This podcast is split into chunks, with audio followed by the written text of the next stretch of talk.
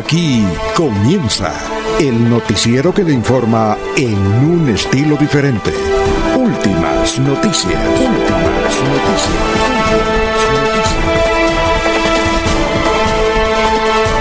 La información analizada por los expertos, sin sesgos, explicada con detalles, sin tanta carreta.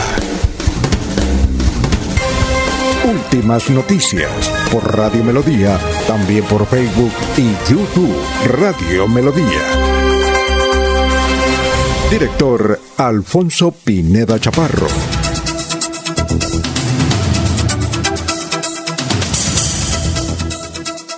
darán origen al término el síndrome de Estocolmo en 1973. Esto ah, comienza a aparecer como una palabra o una frase como producto de un asalto a un banco sueco. En 1973 en Chile, Augusto Pinochet es nombrado comandante en jefe del ejército por el presidente Salvador Allende. El 11 de septiembre, dos semanas más tarde, lideró el golpe de Estado que derrocó al gobierno de Allende y la Unidad Popular. En 1989, dos millones de letonios, estonios y lituanos forman una cadena humana o cadena báltica de 600 kilómetros para exigir la independencia de sus tres repúblicas. En 1991, en un día como hoy, sale a la venta en Estados Unidos la consola de videojuegos Super Nintendo Entertainment System. En 1996, en un día como hoy, el Congreso de la República del Perú aprueba la Ley de Interpretación Auténtica del artículo 112 de la Constitución, que posibilita la eventual postulación del presidente Alberto Fujimori a una nueva reelección en el año 2000. En 1978 nació Kobe Bryant, baloncentista estadounidense que murió el año pasado en un accidente de helicóptero. En el año 2017, en el año, perdón, en el año 217, año 217, se incendió en un día como hoy, dice la historia, el Coliseo de Roma a causa del rayo en una tormenta, siendo destruido casi por completo. Hoy 23 de agosto, para terminar, es el Día Internacional para el Recuerdo del Comercio de Esclavos y su abolición. Es el Día del Internauta. Es el Día Internacional del Hashtag y es el Día Europeo de Conmemoración de las Víctimas del Estalinismo y el Nazismo. 23 de agosto. Ya son las 5 de la mañana, 8 minutos. Saludamos a esta hora a nuestro compañero Laurencio Gambacoy, que es presentado oficialmente desde nuestro máster por don Arnulfo Otero Carreño.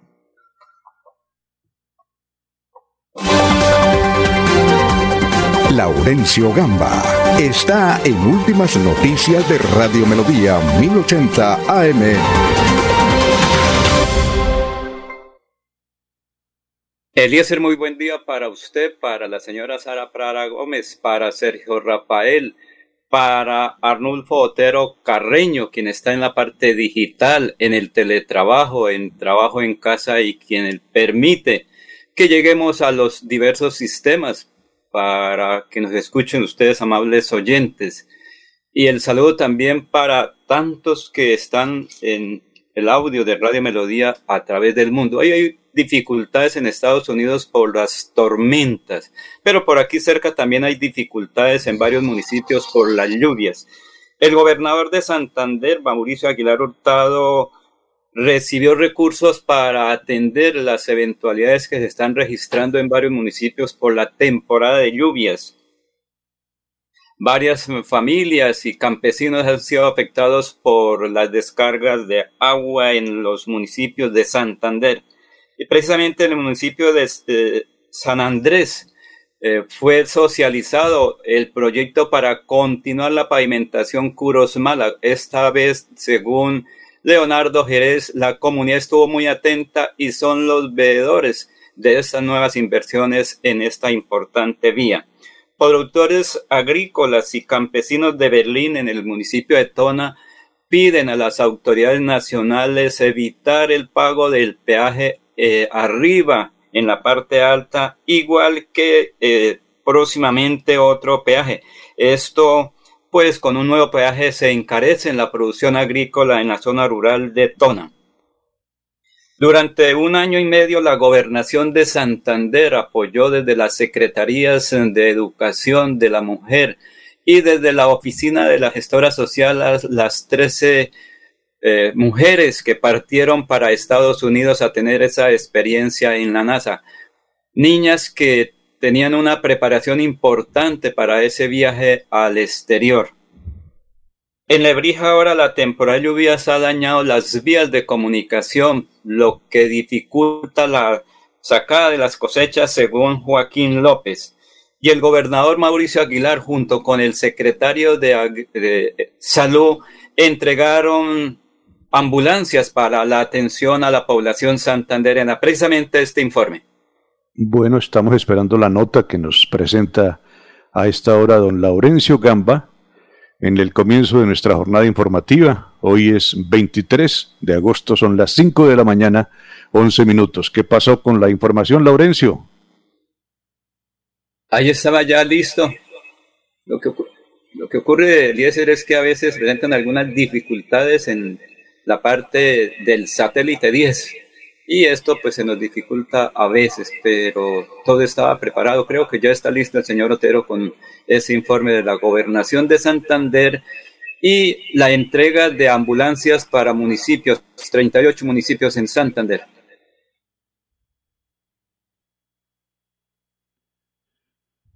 Bueno, mientras llega el informe de la... Creo, Laurencio, vamos a saludar a otro de nuestros compañeros que ya está en plataforma. ¿Le parece bien, Laurencio? Sí, señor, y sí. Dejamos la nota para un poco más adelante, Arnulfo.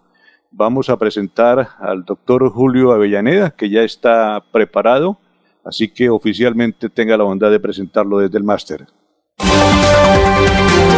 Julio Enrique Avellaneda está en Últimas Noticias de Radio Melodía 1080 AM. Doctor Julio, muy buenos días.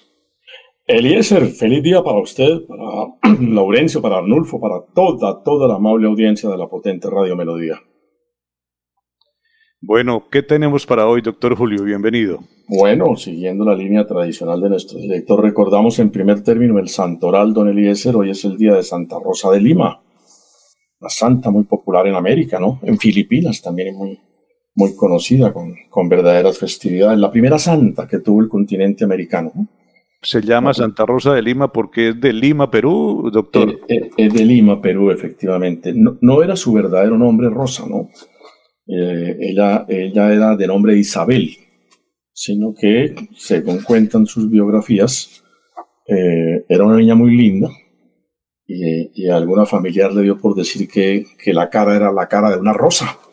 Y entonces, desde entonces comenzaron a llamarla Rosa Rosa y ella cuando se dedicó a la vida religiosa adoptó ese nombre. Y por supuesto lo de Lima es porque era oriunda, vivió en Lima, en Lima desarrolló toda su, su vida, su actividad religiosa y, y, por eso la denominación de Santa Rosa de, de, Lima. Murió muy joven, a los 31 años de edad. Es la santa de los de los suplicios, de los martirios, ¿no? Incluso su personalidad ha sido estudiada a ver si es que en realidad tenía problemas de, de masoquismo, ¿no? Pero eran penitencias que ella ofrecía a, a Jesús con quien manifiesta que hablaba eh, frecuentemente. Santa Rosa de Lima, debe haber festividad en la ciudad de Lima seguramente. ¿Se le atribuyen milagros a la santa? ¿Algún dato sobre ese particular, doctora Avellaneda? Sí, sí, se le atribuyen algunas algunas eh, realizaciones de, milagrosas, ¿no?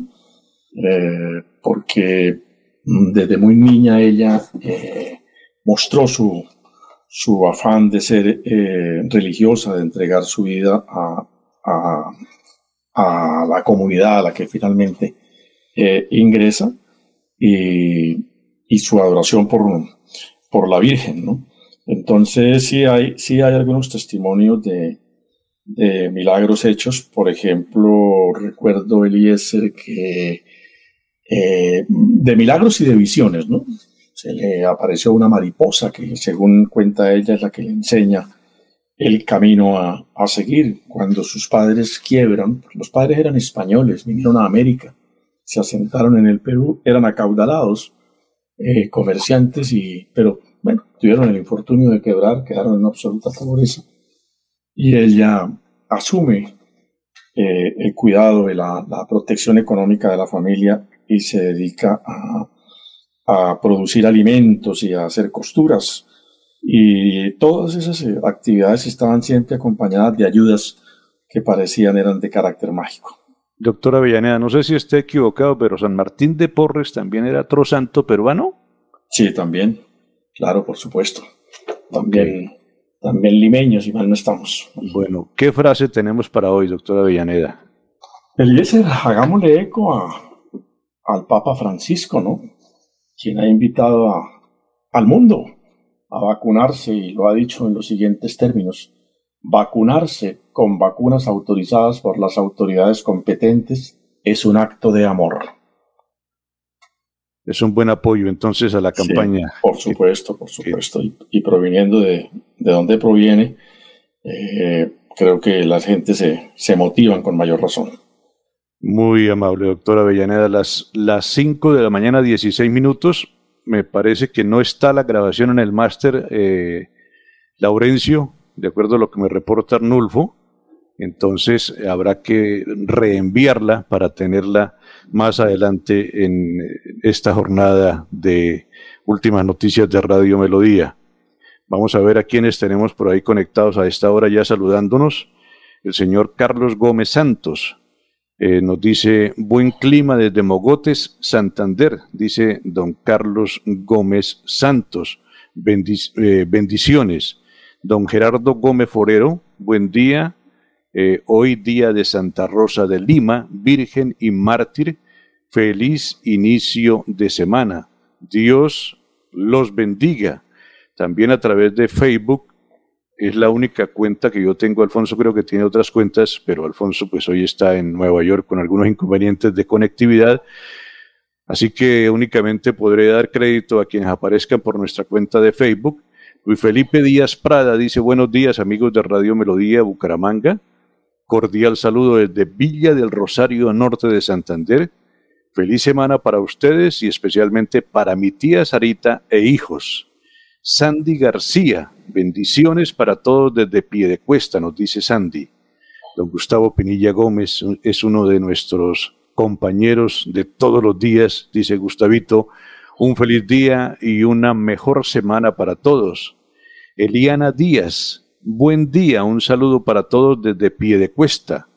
Eh, buenos días desde Provenza, dice López López, que se une también a, nuestro, eh, a nuestra cuenta en Facebook. Ya tenemos eh, más de 25 personas conectadas a través de Facebook en este amanecer informativo de Radio Melodía. dígame, Laurencio. Es que ya está lista la, la intervención del señor gobernador Mauricio Aguilar Hurtado frente a la actividad 28 ambulancias para municipios Santander. Escuchémoslo precisamente este informe de la gobernación de Santander y sus gestiones. Las buenas noticias para el sector salud no dejan de llegar a nuestro departamento de Santander. Hoy queremos contarles que gracias al señor presidente Iván Duque, al señor ministro de Salud Fernando Ruiz, ya se expidió la resolución en la cual nos llegarán 38 ambulancias para las heces de nuestro departamento, las cuales son 35 básicas y 3 medicalizadas de una inversión muy importante. ¿De cuánto es, doctor Javier? Así es, señor gobernador. 5.850 millones por parte del Ministerio de Salud y por parte del departamento, más de 2.500 millones. Esto para poder fortalecer el traslado asistencial básico de nuestros pacientes que lo requieran eh, en el departamento de Santander. Ese es el compromiso del gobierno siempre Santander por la salud de todos los santanderianos. Las buenas noticias aquí en nuestro gobierno siempre Santander. Perfecto, Laurencio. Entonces, eh, entrega de ambulancias del eh, gobierno departamental para algunos municipios de nuestra región. Vamos a recordarles cómo está la situación del clima en este día lunes, comienzo de semana. La ciudad de Bucaramanga registra a esta hora 17 grados centígrados. Bucaramanga tendrá una temperatura máxima de 29 grados centígrados, la capital del departamento de Santander. El municipio del Socorro, la capital comunera, tiene en este momento 19 grados centígrados.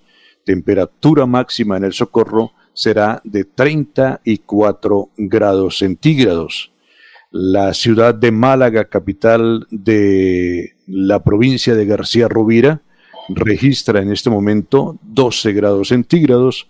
Su temperatura máxima será de 25 grados en Málaga, en García Rovira. La ciudad de Barranca Bermeja registra en este momento 24 grados centígrados. La temperatura máxima en Barranca Bermeja será de 37 grados centígrados para este comienzo de semana.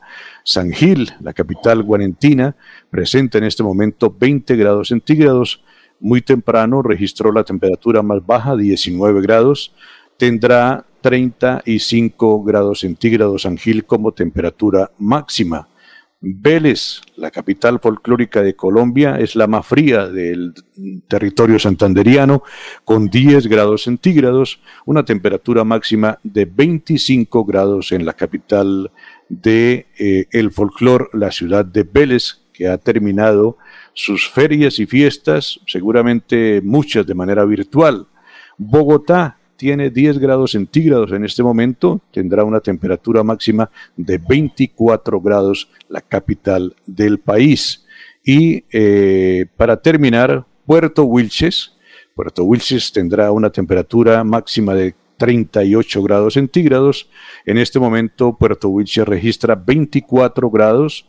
Eh, es la temperatura mínima que tiene hoy el municipio de Puerto Wilches en territorio santanderiano. Este, el eh, reporte del clima en nuestra región.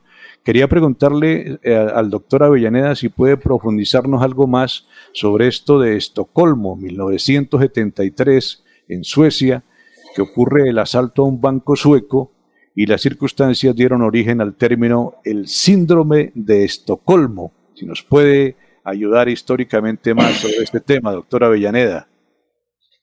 Como usted lo recuerda, Eliezer, efectivamente, en el año 73, un día como hoy, aconteció el, asalto a una entidad bancaria en la ciudad de Estocolmo. Algunos eh, jóvenes eh, entran a la entidad financiera, eh, toman control de la misma y cuando estaban en la tarea de apoderarse del dinero, mm, la policía hace presencia para, para evitar el robo, pero el mecanismo de defensa de los asaltantes es tomar como rehenes a cuatro, a cuatro personas, ¿no? Y entonces, pues obviamente eso impidió que eh, la policía continuara con el operativo de, de, liberación de las personas, por supuesto, y, y con el operativo final para capturar a los eh, asaltantes. Eh, eso duró aproximadamente seis días, ¿no? Y, los asaltantes pusieron dinamita en el cuerpo de, de las personas que han tomado como rehenes. Es más, si, no, si mal no recuerdo, ser uno de esos asaltantes pactó con uno de los rehenes que le iba a propinar un disparo en una pierna. Se pusieron de acuerdo en qué parte de la pierna para que no, para no causarle mayores lesiones, todo con el objeto de hacerle ver a la policía que los asaltantes estaban hablando en serio de ultimar a las personas, ¿no? Esto se puede eh, calificar tal vez, doctora Avellaneda, como el comienzo de los actos de secuestro en el mundo. Mm, bueno, ya para el año 73 en Colombia ya había habido secuestros. En Colombia los secuestros, yo recuerdo el secuestro de, de, de, Lara, eh, recuerdo de don Oliverio Lara, si no, no estoy, en los años 60 ya se habían producido secuestros de aviones también en la década del 60, año 67, 68, ¿no?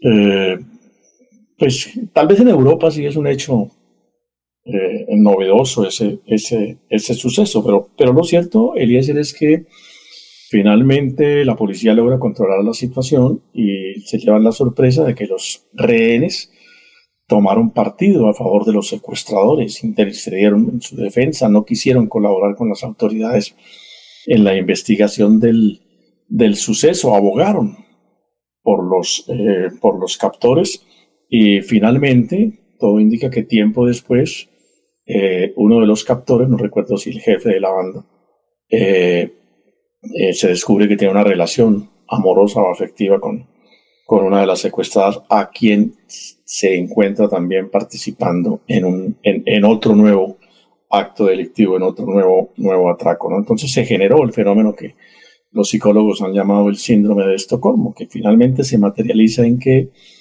eh, se despierta eh, una relación de, benevolencia eh, del capturado hacia su captor. Y como en este caso, puede terminar en relaciones de carácter amoroso, de carácter afectivo. ¿no? Eso los psicólogos han tratado de explicarlo desde, desde diferentes ángulos. Incluso dicen que personas que han tenido traumas de niño traumas eh, eh, infantiles eh, son muy propensas a, que, a, sufrir el síndrome de Estocolmo. Muy amable, doctora Avellaneda, a las 5 de la mañana, 26 minutos. Laurencio, ¿qué apunte tenemos? 5.26, muy temprano, día laboral, comienzo de actividades en nuestra ciudad. El sol comienza ya a despuntar en la visual que tenemos aquí desde nuestro piso 14 en el sector de Provenza, en la ciudad de Bucaramanga. Laurencio. Eliezer, es que precios de las cosechas con peajes en el sector de Berlín, municipio de Tona. Recordemos que en el Picacho pues hay un peaje actualmente, pero la proyección es de un segundo peaje en ese sector que iría a encarecer las cosechas que traen a Bucaramanga los productores agrícolas, los campesinos de Tona y Berlín particularmente, y también desde la parte alta de este municipio, igual que de Santander y de norte de Santander. Precisamente, si quiere, escuchemos a Andrés Tolosa, un agricultor que nos explica cuál es la situación que están viviendo y cuál es la preocupación. Pues, eh, las lluvias nos están afectando mucho por el tema de carreteras, se están dañando demasiado, pues ya están dañadas, pero ahora pues se ponen cada vez peor. Es el peaje nos incrementa el tema de la extraída de los productos, de los fletes, el transporte de nosotros y nuestros insumos. ¿Sería conveniente entonces tener una tarifa de diferencial los habitantes de Berlín o Tona? Ah, pues sí, también sería conveniente ese y como el del Picacho también, pues lo que tenemos que pasar por para llevar y traer nuestros productos. ¿Están en funcionamiento los dos peajes o solo el del Picacho? Eh, no, por ahora solo está el del Picacho, pero se dice que está proyectado la construcción de otro peaje y una báscula. ¿Cómo los afectaría? Nos incrementan los transportes tanto de la carga como de los insumos y de nosotros mismos. También se ve afectado en el costo final del producto. Le debemos incrementar al flete para pues solventar ese gasto. ¿Sería conveniente llegar a un acuerdo con Invías, con los agricultores y ustedes los que de alguna manera están en la cadena de producción de alimentos? Sí, claro, sería muy conveniente y nos ayudaría. Eh, pues sí, estamos preocupados por por el tema de, los costos de los insumos, del costo del transporte, eh, también sé del costo de la gasolina, el, combustible en general que también nos afecta, eh, también el tiempo, el clima también nos está pegando duro y pues también nos está afectando el no saber la delimitación del medio ambiente y del parque urbano. ¿Por qué? Por la producción de los alimentos que nos afecta pues en nuestra economía porque eso es que vivimos prácticamente. ¿Allá qué se produce? Allá se produce papa amarilla, papa negra, eh, cebolla larga, eh, también fresa. Ahorita también se está produciendo el ajo, la mazorca, sobre todo pues el agua que produce el mismo páramo y que nosotros también ayudamos al cuidado que alimenta y surte a Santander, el Gran Santander en general y además muchos lugares de Venezuela incluso. Es decir, es una fábrica de agua para unos 4 millones de habitantes de Colombia y de Venezuela. Sí, claro, es una fábrica inmensa de agua que se protege por, incluso por nosotros mismos. Muy amable por estar aquí en Radio Melodía. ¿Y qué le dice a los oyentes como habitantes de Berlín de Tona. Que nos visiten y conozcan acá la tierra y los productos y cómo se produce cada cosa y que también nos apoyen con la compra. Estamos eh, haciendo mercadillos campesinos todos los sábados en la calle de los estudiantes y los domingos en la UIS, la entrada a la 27. Muy amable por estar aquí en Radio Melodía. Listo, muchas gracias a usted. Las 5 de la mañana, 30 minutos, son las 5.30, ya está preparado para compartir su información. Jorge Caicedo, estaremos en un instante con él. Vamos a nuestra primera pausa para nuestros patrocinadores y ya regresamos en últimas noticias de Radio Melodía. Melodía es la radio que lo tiene todo. Noticias. Deportes. Música. Variedades.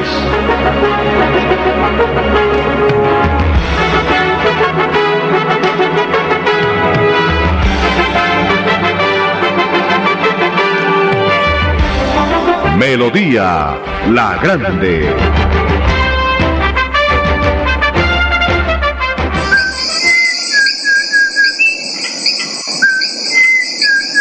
Este maravilloso canto es único de Santander y es símbolo de nuestra biodiversidad. Es la voz inconfundible del cucarachero de Nicéforo, especie endémica de Santander. Desde la CAS, a través del fomento a la educación y al aviturismo, trabajamos por su protección y conservación. Corporación Autónoma Regional de Santander, más cerca de la biodiversidad, mejor conectados ambientalmente. Después de casi 30 años, nos ponemos al día con el alumbrado público. Llega el reto de la historia, la gran inversión dentro de la cual se destinarán casi 30 mil millones de pesos en proyectos de iluminación, expansión en zona rural y tecnología. En total son cerca de 630 mil millones para comenzar a saldar las deudas históricas que nos dejó la corrupción. Conoce todas las obras en www.bucaramanga.gov.co. Alcaldía de Bucaramanga. Gobernar es hacer. Amigo empresario, su negocio merece el mejor respaldo. Los desafíos mundiales traen soluciones al instante.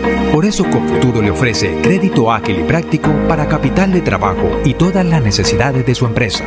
Informes 317-439-9483 y en www.cofuturo.com.co. Cofuturo, construimos sueños de progreso. ¿Ya le contaron de los beneficios del impuesto vehicular en Santander? No, ¿cuáles beneficios? Imagínese que la gobernación tiene reducción del 80% sobre sanciones e intereses en el impuesto vehicular hasta el 30 de septiembre de este año.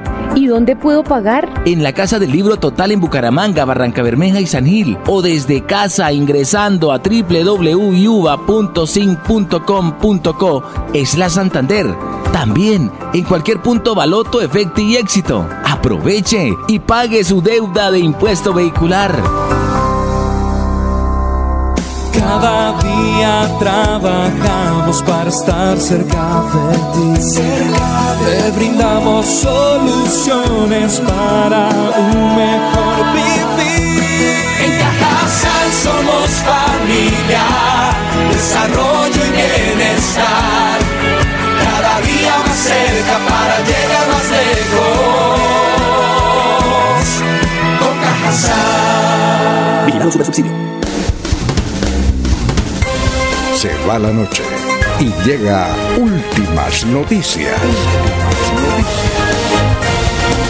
Todos los días, desde las 5 de la mañana, empezar el día bien informado y con entusiasmo.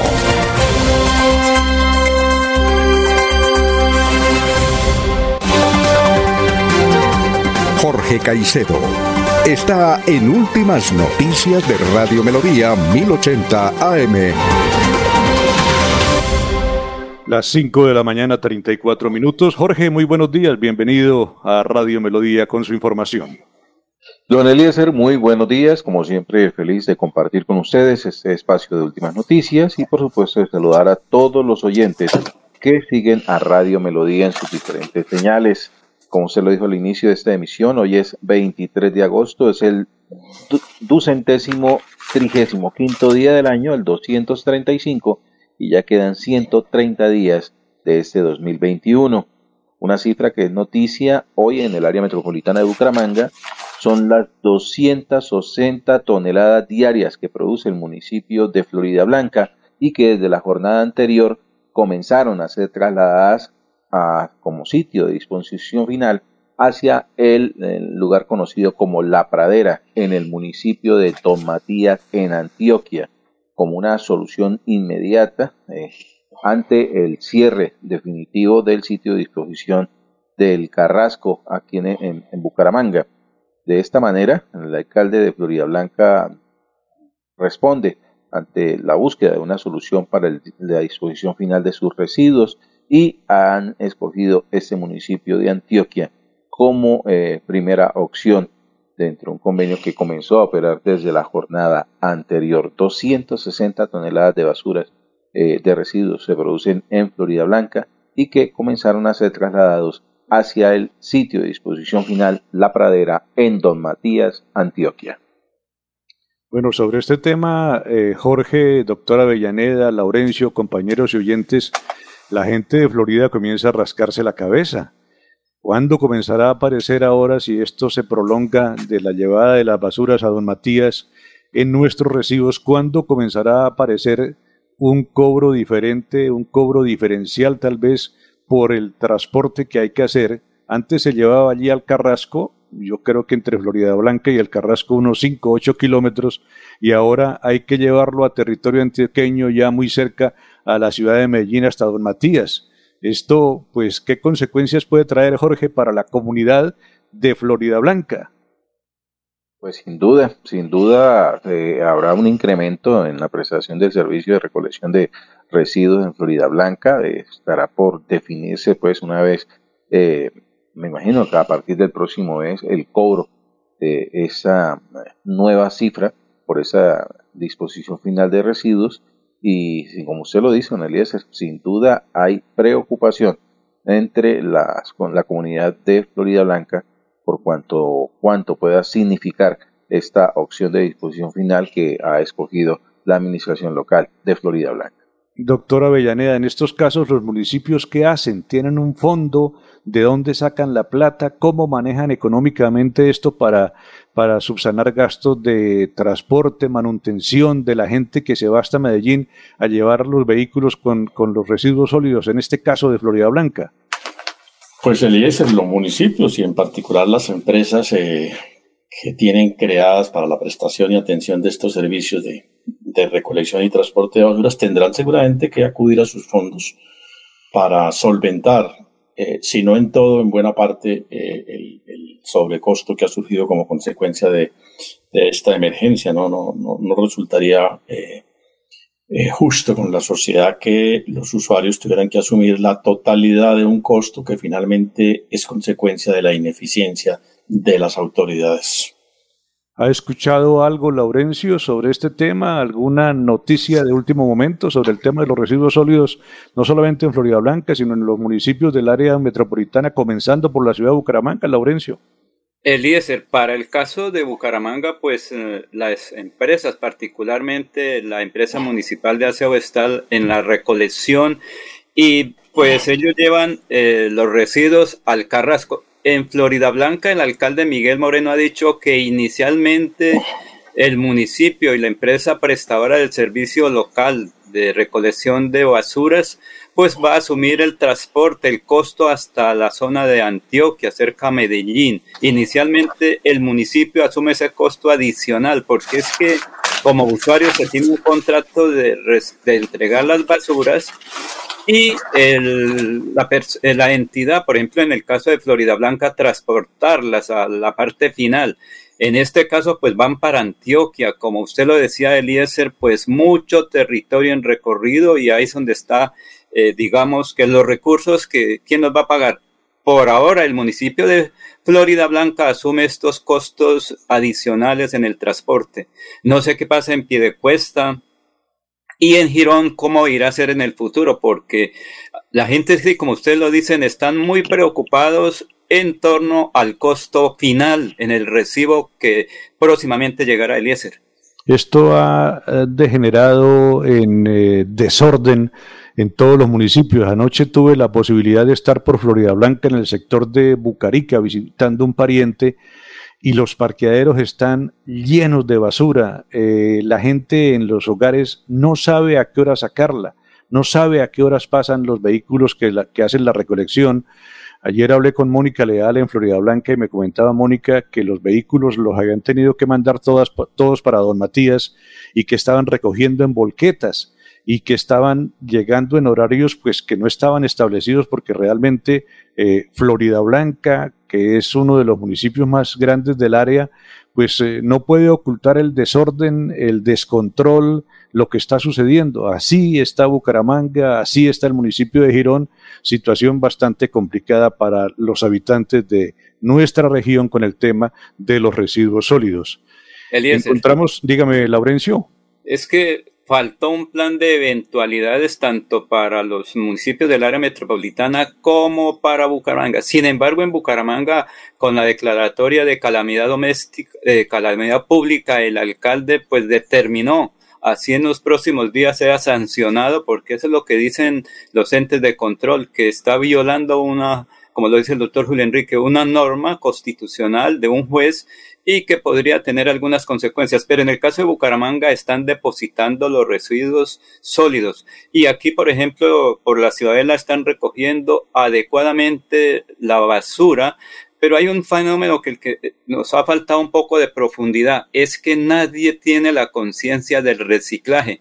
Todos botamos la basura y va todo, pero el reciclaje ni siquiera en los conjuntos cerrados se tiene ese común denominador, que es una obligación el reciclaje, apartar las cosas buenas eh, no utilizables para que los señores que están dedicados a esta actividad los reciban, porque todo va para la basura, el y el doctor Julio Enrique. Leí por ahí en redes sociales, dígame Jorge. Entre tanto, hay que tener en cuenta que hoy se cumple el plazo para los alcaldes del área metropolitana para darle respuesta a la Procuraduría General de la Nación con respecto a qué alternativa tienen para la disposición final de cerca de las mil toneladas diarias de residuos sólidos que se producen en el área, mientras los mandatarios de Bucaramanga y Girón y Pidecuesta insisten en seguir haciendo el vertimiento en el Carrasco, el de Florida Blanca pues eh, ya demostró que prefiere no desacatar la orden judicial de cierre y atender así la advertencia con el respectivo respecto que, al respecto ha, manifestado el, Ministerio Público con respecto al cierre definitivo del Carrasco. Por otra parte, en Aguachica eh, ya hay una emergencia sanitaria por el colapso con, la, con los residuos sólidos ante el bloqueo del relleno sanitario Las Bateas, un relleno, eh, un bloqueo que, que, ha sido promovido por el mismo alcalde de esa localidad, Robinson Manosalva Saldaña, y quien debió acudir a un decreto en las últimas horas con como una réplica más al cierre del Carrasco que completa ya una semana. Las 5 de la mañana, 43 minutos. Quería citar el tema, eh, Jorge, que he, visto en las últimas horas como un desafío a un, a un, eh, a un careo entre algunos funcionarios, entre ellos eh, Freddy Anaya, Mauricio Mejía Bello. No sé si algo tendrá que ver con promoción de parte de la Asamblea o es un careo particular de ellos sobre el tema de los residuos sólidos. Tal vez alguien le recordó a Naya eh, que ha tenido que ver en la noticia como dueño de algunos predios en el municipio de Girón, que siempre se dice que son de Freddy Anaya, y quieren sacar a la luz pública este tema y, ventilarlo un poco. He visto algo sobre una, como una invitación, como, un, eh, como una eh, divulgación de un posible encuentro de personajes para hablar de este tema. Jorge. Sí, es una discusión de estas que se dan a través de redes sociales, principalmente en Twitter, donde un concejal eh, elevó una denuncia eh, allí sobre la red social con respecto al nombre del excongresista Freddy Anaya, eh, señalándolo como dueño de unos predios en el, en, este, en el área metropolitana, principalmente sobre la vía que conduce a Girón, donde se están realizando algunos trabajos que están afectando eh, unos estoraques, eh, sí,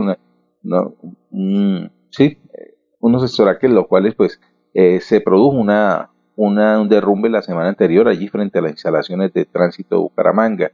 Eh, el congresista ha señalado que él no es el propietario de, de este predio y, desafió o invitó a, al, al, concejal a que le demostrara, le comprobara que él era el propietario de ellos. Eh, la discusión terminó en una cita, en una especie de debate que se da a través de, de, una red social y en la cual pues el congresista espera que se le demuestre que él es el propietario de, de estos predios y el concejal pues eh, dice que en realidad es Freddy Anaya quien viene promoviendo el volteo de tierras en el área metropolitana de Bucaramanga desde hace mucho rato. ¿Qué tan interesante puede ser este debate? Mm, no sé, creo que hay más eh, un atractivo político de, de, de, de un, evento mediático que solamente interesará a quienes quieran eh, congraciarse con parte y parte dentro de esta discusión. Eh, la Asamblea Departamental no, no tiene nada que ver en, este, en esta situación. Eh, por el contrario, la, la, Asamblea tiene unos temas muy, muy puntuales que serán eh, puestos sobre la mesa a, partir de hoy a las 5 de la tarde, cuando se instale el tercer periodo de sesiones extraordinarias de este año, para la cual el gobernador de Santander ha convocado a la Duma departamental eh, para el estudio de dos temas, de dos proyectos de ordenanza eh, específicos. Uno de ellos, donde el Ejecutivo pide facultades para declarar los acueductos comunitarios como entidades sociales a fin de fortalecerlos. Y el segundo proyecto de ordenanza está relacionado con el proceso de liquidación de la empresa Fertilizantes Colombianos, ubicada en Barranca Bermeja. Esta es la cuarta ocasión durante esta vigencia 2021 en que el gobernador de Santander presenta a consideración de la Duma la eh, solicitud de facultades para procesar, proceder con el, eh, la liquidación de esta empresa. Eh, en las ocasiones anteriores ha fallado el, proceso de, de otorgamiento de facultades para liquidar a Ferticol debido a presentación, a fallas en la presentación del proyecto de ordenanza, el cual pues no ha pasado de discusión en la en la comisión, en, primer debate en, comisión, y se espera pues que esta cuarta ocasión ya venga mejor presentado, mejor preparado, mejor argumentado el proyecto de ordenanza, a ver si por lo menos pasa de esta etapa de, eh, de debate dentro de la Duma departamental. Muy amable, Jorge. 5 de la mañana, 47 minutos. Vamos a una nueva pausa, don Arnulfo, y regresamos aquí en Radio Melodía con más información luego.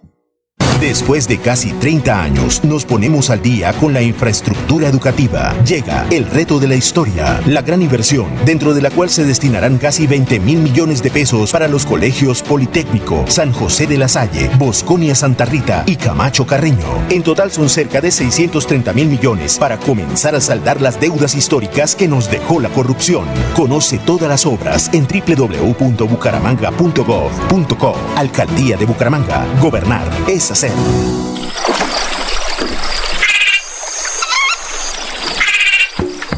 Este es el lenguaje de la naturaleza en los 69 humedales del Magdalena Medio Santandereano. Cuidar el agua, proteger especies como el manatí y la pantera hacen parte de nuestro compromiso diario con la conservación de las ciénagas.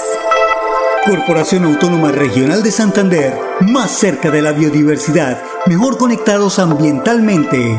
Yo soy un microempresario asociado a Financiera como Ultrasan y quiero ser uno de los ganadores del Premio Emprendedor. En Financiera como Ultrasan realizaremos el Premio Emprendedor, donde reconocemos la creatividad, el esfuerzo y la dedicación de nuestros microempresarios. Para mayor información, acérquese a la oficina más cercana y pregunte cómo ser un ganador del Premio Emprendedor. Vigilada Supersolidaria inscrita a Bogacó. Prevenga enfermedades como sarampión o rubeola vacunando a sus pequeños en edades de 1 a 10 años.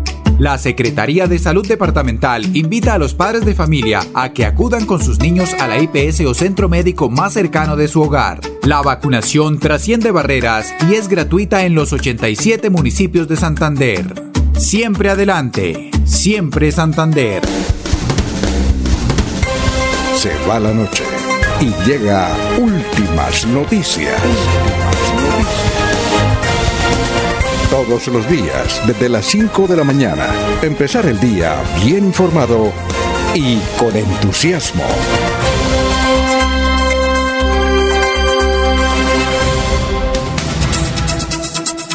Las 5 de la mañana y 50 minutos son las 5 y 50. Ya estamos eh, preparados para escuchar al historiador Carlos Augusto González.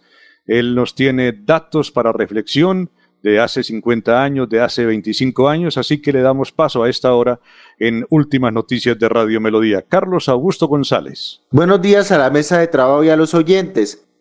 Hace 50 años esta fue la noticia más importante en Santander. El director de la Oficina de Valorización Departamental, Tulio Enrique Castillo, anunció que el Gobierno Nacional aprobó los planos para la culminación de la autopista a pie de cuesta y también que fueron presentados para su visto bueno los estudios del intercambiador de la Puerta del Sol, elaborados por el ingeniero de dicha oficina Álvaro Beltrán Pinzón. El director regional del Fondo de Caminos Vecinales, Rodolfo Hernández Suárez, recorrió la nueva carretera Piedecuesta Sevilla, acompañado del alcalde de la ciudad garrotera Rodolfo Oliveros, el doctor Luis Enrique Figueroa Rey, el inspector José Domingo Flores y el dirigente cívico Guillermo Gómez Serrano. Y hace 25 años fue noticia lo siguiente. El ex senador Alberto Santofimio Botero fue llamado por la Fiscalía a declarar por el magnicidio de Luis Carlos Galán, por una fotografía de una manifestación política liderada por él donde había una pancarta que invitaba al entierro del líder santanderiano un mes antes de su asesinato, la cual apareció en un periódico de Ibagué. La alcaldía de Bucaramanga nuevamente evalúa la posibilidad de establecer una zona franca en la ciudad. Por tal motivo adelanta conversaciones con la firma asesora Ibarra y Asociados para que sea la encargada del contrato de consultoría. Cordial saludo a todos. Muchísimas gracias a Carlos Augusto González, el historiador. Doctor Avellaneda, muchos nombres para recordar en este reporte de Carlos Augusto. Eh, cierto, Eliezer, mm, varios personajes de, eh, en el relato de los 50 años muy, conocidos, ¿no? Que, que, dejaron, que han dejado su impronta, porque no todos han muerto, por supuesto. Recordamos al doctor Tulio Enrique Castillo, ¿no? Un ingeniero eh, electricista, si mal no estoy, que se desempeñó en el cargo que él refiere, pero además fue también director de las empresas públicas de Bucaramanga. Al doctor Álvaro Beltrán Pinzón, un cotizado ingeniero de, la ciudad, reputado constructor, eh, uno de los viaductos, creo que es el viaducto de la Flora. De, la Flora, es, eh, realización del doctor Álvaro Beltrán. Eh, fue un paso, también, doctora Avellaneda, me parece muy exitoso por la UIS. Fue rector de la UIS, gobernador de Santander, efectivamente una rectoría muy exitosa, muy recordada. Rodolfo Fernández, ya, usted hace 50 años ya tenía, ya, ya aparecía en el escenario de lo público el, el exalcalde y hoy aspirante presidencial. Y pues como nuevo cara Luis Enrique Figueroa, personaje que dejó una, una huella indeleble en la mente de los santanderianos, que forma parte de las expresiones culturales de, nuestra región, ¿no? Célebre por sus, afuera le decían, afuera el tuerto Figueroa. ¿Él admitía que lo calificaran así o se molestaba, doctora Avellaneda? Mm, yo creo que él en privado seguramente admitía, ¿no? Pero, pero en público, público, como que no era de su agrado que lo, que lo llamaran así, ¿no? No, no sabría decir la ciencia cierta a pesar de la gran amistad que mantuvo con mi padre, con quien fueron, eh, quienes fueron pues eh, amigos entrañables, ¿no? Pero, pero no recuerdo realmente su, su, reacción frente a la posibilidad de que, lo, de que lo llamaran así. Durante mucho tiempo jefe de protocolo de la gobernación. y de la alcaldía también lo fue, ¿no? En una época, secretario un personaje Muy simpático, un personaje con un discurso extraordinario, eh, yo lo conocí cuando estuvimos trabajando con otra radio y haciendo un intento eh, maratónico de radio con Pastor Vesga Ramírez y llegaba por las mañanas a donde estábamos nosotros en esa labor de periodismo y de hacer 100 horas de locución con una mochila de fique y dentro de la mochila arepa santanderiana. Coman, mijos, coman arepa, decía Figueroa. coman, alimentense. Sí. Eh, escritor, gran orador, ¿no? Un gran orador y, un escritor costumbrista. Fueron, su, columna en Vanguardia todavía es recordada, creo que fue muchos de sus artículos fueron compilados por otro gran intelectual que, que desapareció también hace algunos años, Heriberto Sánchez, y con prólogo del doctor Gómez Gómez, y más no estoy, se editó un libro de, de Figueroa que recopila muchas de sus notas editoriales en, en vanguardia. Tenía esa costumbre que usted refiere, Eliezer, ¿no? de pronto sacaba del bolsillo un pan con mantequilla y le daba un, coman, coman. Laurencio, algún apunte sobre Figueroa porque usted debió conocerlo ahí en la gobernación.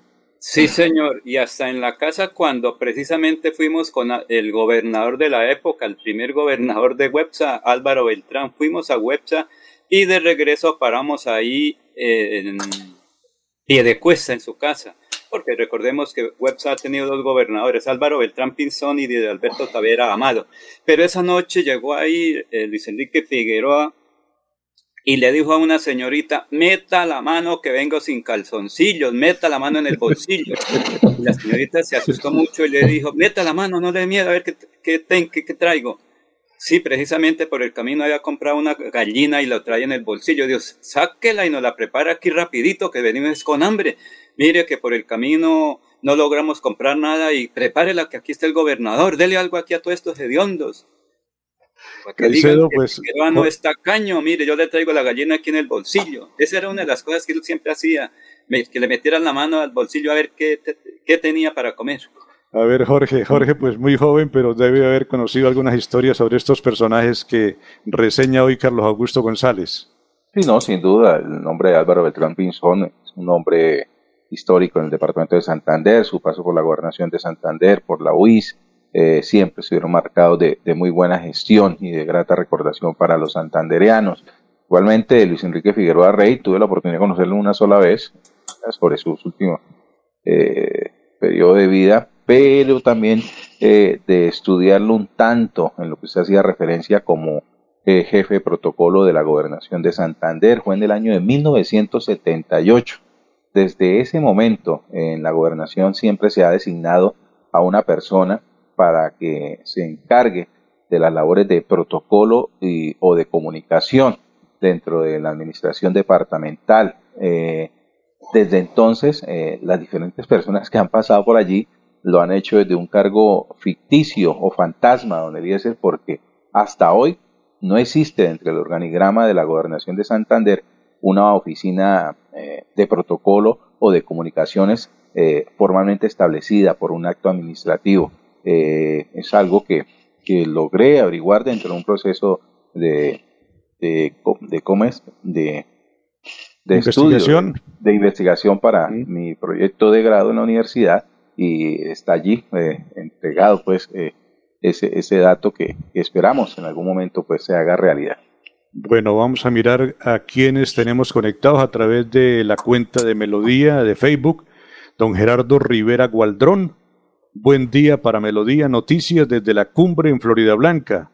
Francisco Espinel dice, doctora Avellaneda, buenos días para todos, síndrome de Estocolmo, trastorno psicológico temporal que aparece en la persona que ha sido secuestrada y que consiste en mostrarse comprensivo y benevolente con la conducta de los secuestradores e identificarse progresivamente con sus ideas, ya sea durante el secuestro o tras ser eh, liberado, dice Francisco Espinel.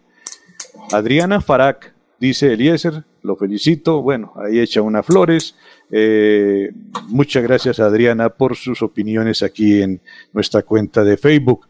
Maritza Galvis, buenos días, lluvia de bendiciones. Mauricio Contreras, señores periodistas, tengo una pregunta.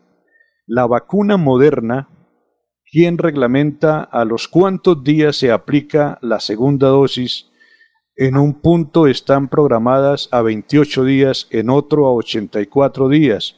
¿Ahí qué? Pregunta Mauricio Contreras. Si alguno de mis compañeros puede darle respuesta, pues estaremos atentos a oír la respuesta para Mauricio. Dígame, Laurencio. Eso lo reglamenta el Ministerio de Salud raya a través de la Organización Mundial de Salud, porque ellos son los que, los entes que controlan todo para evitar que se salga de las manos todas las cosas. Pero eso es el Ministerio de Salud en Colombia, luego la Secretaría de Salud, porque ellos reciben las órdenes de Bogotá. Bueno, muchas gracias. Dice Mauricio Contreras, que también está conectado con nosotros. Señores periodistas, ah, bueno, Mauricio es el de la pregunta que respondió ya Laurencio. Elías Rodríguez dice, buenos días, un saludo desde la vereda Rosa Blanca del municipio de Florida Blanca, aquí en el sector rural tenemos un problema con las basuras en el campo. Hoy el problema de las basuras es en el sector rural, en el sector urbano, es en el área metropolitana. Sergio Torres Barrera, un abrazo a todos, dice Sergio Torres Barrera. Eh, Fundación Renace Mi Edad Dorada, cordial saludo para todos, feliz comienzo de semana, grupo de adulto joven y mayor, barrio Ciudad Mutis. René Alexander Parra Castellanos dice buenos días, a los señores de Últimas Noticias. Son las 6 de la mañana, vamos a una nueva pausa. Estamos presentando toda la información a través de Radio Melodía. Aquí Bucaramanga, la bella capital de Santander. Transmite Radio Melodía, Estación Colombiana, HJMH. 1080 kilociclos, 10.000 vatios de potencia en antena, para todo el oriente colombiano.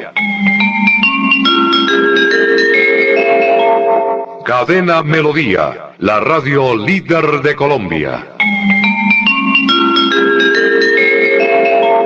Después de casi 30 años, nos ponemos al día con la doble calzada La Virgen La Cemento. Llega el reto de la historia, la gran inversión, dentro de la cual se invertirán cerca de 80 mil millones de pesos para mejorar la movilidad en el norte de la ciudad. En total, son cerca de 630 mil millones para comenzar a saldar las deudas históricas que nos dejó la corrupción. Conoce todas las obras en www.bucaramanga.gov.co. Alcaldía de Bucaramanga. Gobernar es hacer.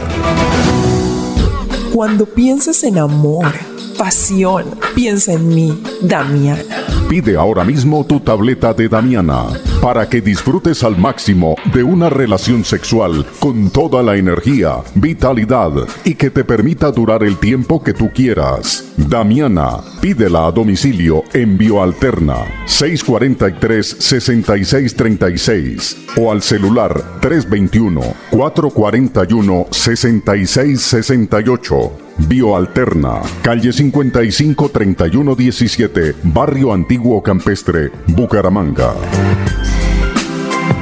En Santander ya iniciamos el calendario escolar del segundo semestre de 2021. Más de 141 mil estudiantes de preescolar, básica primaria, secundaria y media están listos para regresar a las aulas. Avanzamos por un regreso seguro a la presencialidad. Siempre adelante, siempre Santander. Un especial saludo a los habitantes de Bucaramanga y Santander. Les habla el doctor Javier Aristizábal. He investigado las plantas medicinales colombianas por 20 años. He creado la terapéutica natural para tratar las principales enfermedades de los colombianos. Estoy con ustedes de 10 y 30 a 11 de la mañana por esta emisora. Estoy seguro que lograré cosas interesantes en la salud de todos ustedes. Después de casi 30 años, nos ponemos al día con la escarpa occidental. Llega el reto de la historia, la gran inversión dentro de la cual se destinarán casi 100 mil millones de pesos para construir pantallas ancladas, muros de contención y sistemas de drenaje en cinco barrios de Bucaramanga. En total, son cerca de 630 mil millones de pesos para comenzar a saldar las deudas históricas que nos dejó la corrupción. Conoce todo las obras en www.bucaramanga.gov.co. Alcaldía de Bucaramanga. Gobernar es hacer. Se va la noche y llega últimas noticias.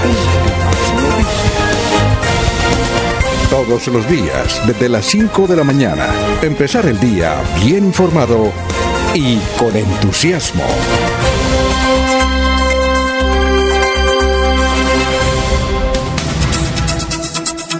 Las 6 de la mañana, 3 minutos, son las 6, 3 minutos, presentándoles a esta hora últimas noticias a través de Radio Melodía.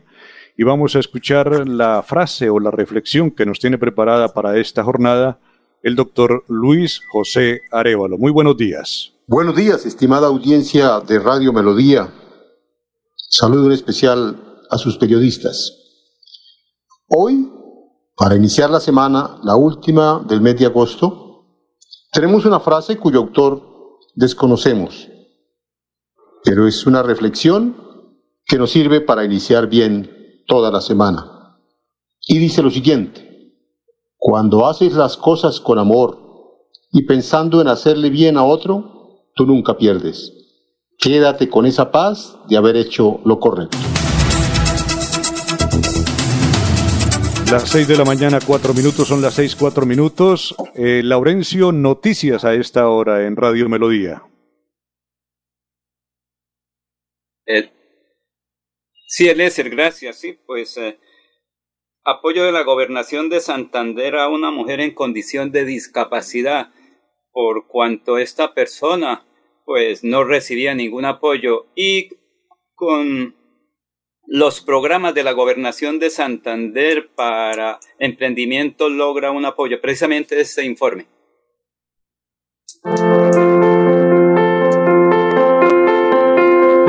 Las personas con discapacidad no tenemos apoyo de nadie. No hay toca puertas y no, no se puede, no hay, no sé qué. Entonces nos ponen muchas barreras me dedicaba a vender chance y a vender mis tintos. Tengo venta de tinto, chocolate, perico. Me iba con el carrito, aquí me salía a vender afuera en la calle. Ese apoyo que me dio la gobernación, pues yo vivo tan agradecida porque es un apoyo que no tenía mis recursos para obtener todo eso.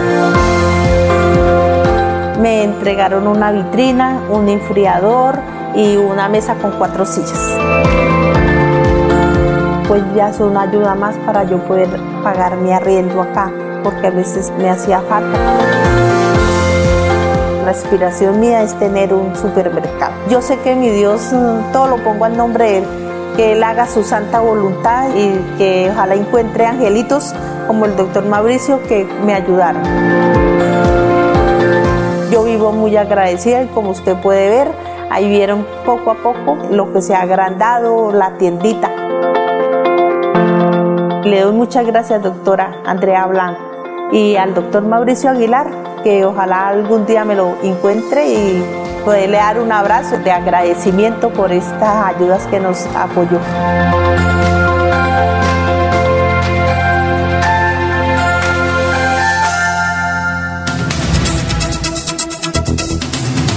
Las seis de la mañana, siete minutos, son las seis, siete minutos. Doctora Avellaneda, ¿qué tenemos en este momento aquí en Últimas Noticias de Radio Melodía? Eliezer, dentro del conjunto de informaciones de la, de la prensa del fin de semana, muchos artículos dedicados a tratar los temas de la reactivación económica, eh, el insuceso de Cartagena, pues todo lo pertinente a las campañas de vacunación que se vienen adelantando.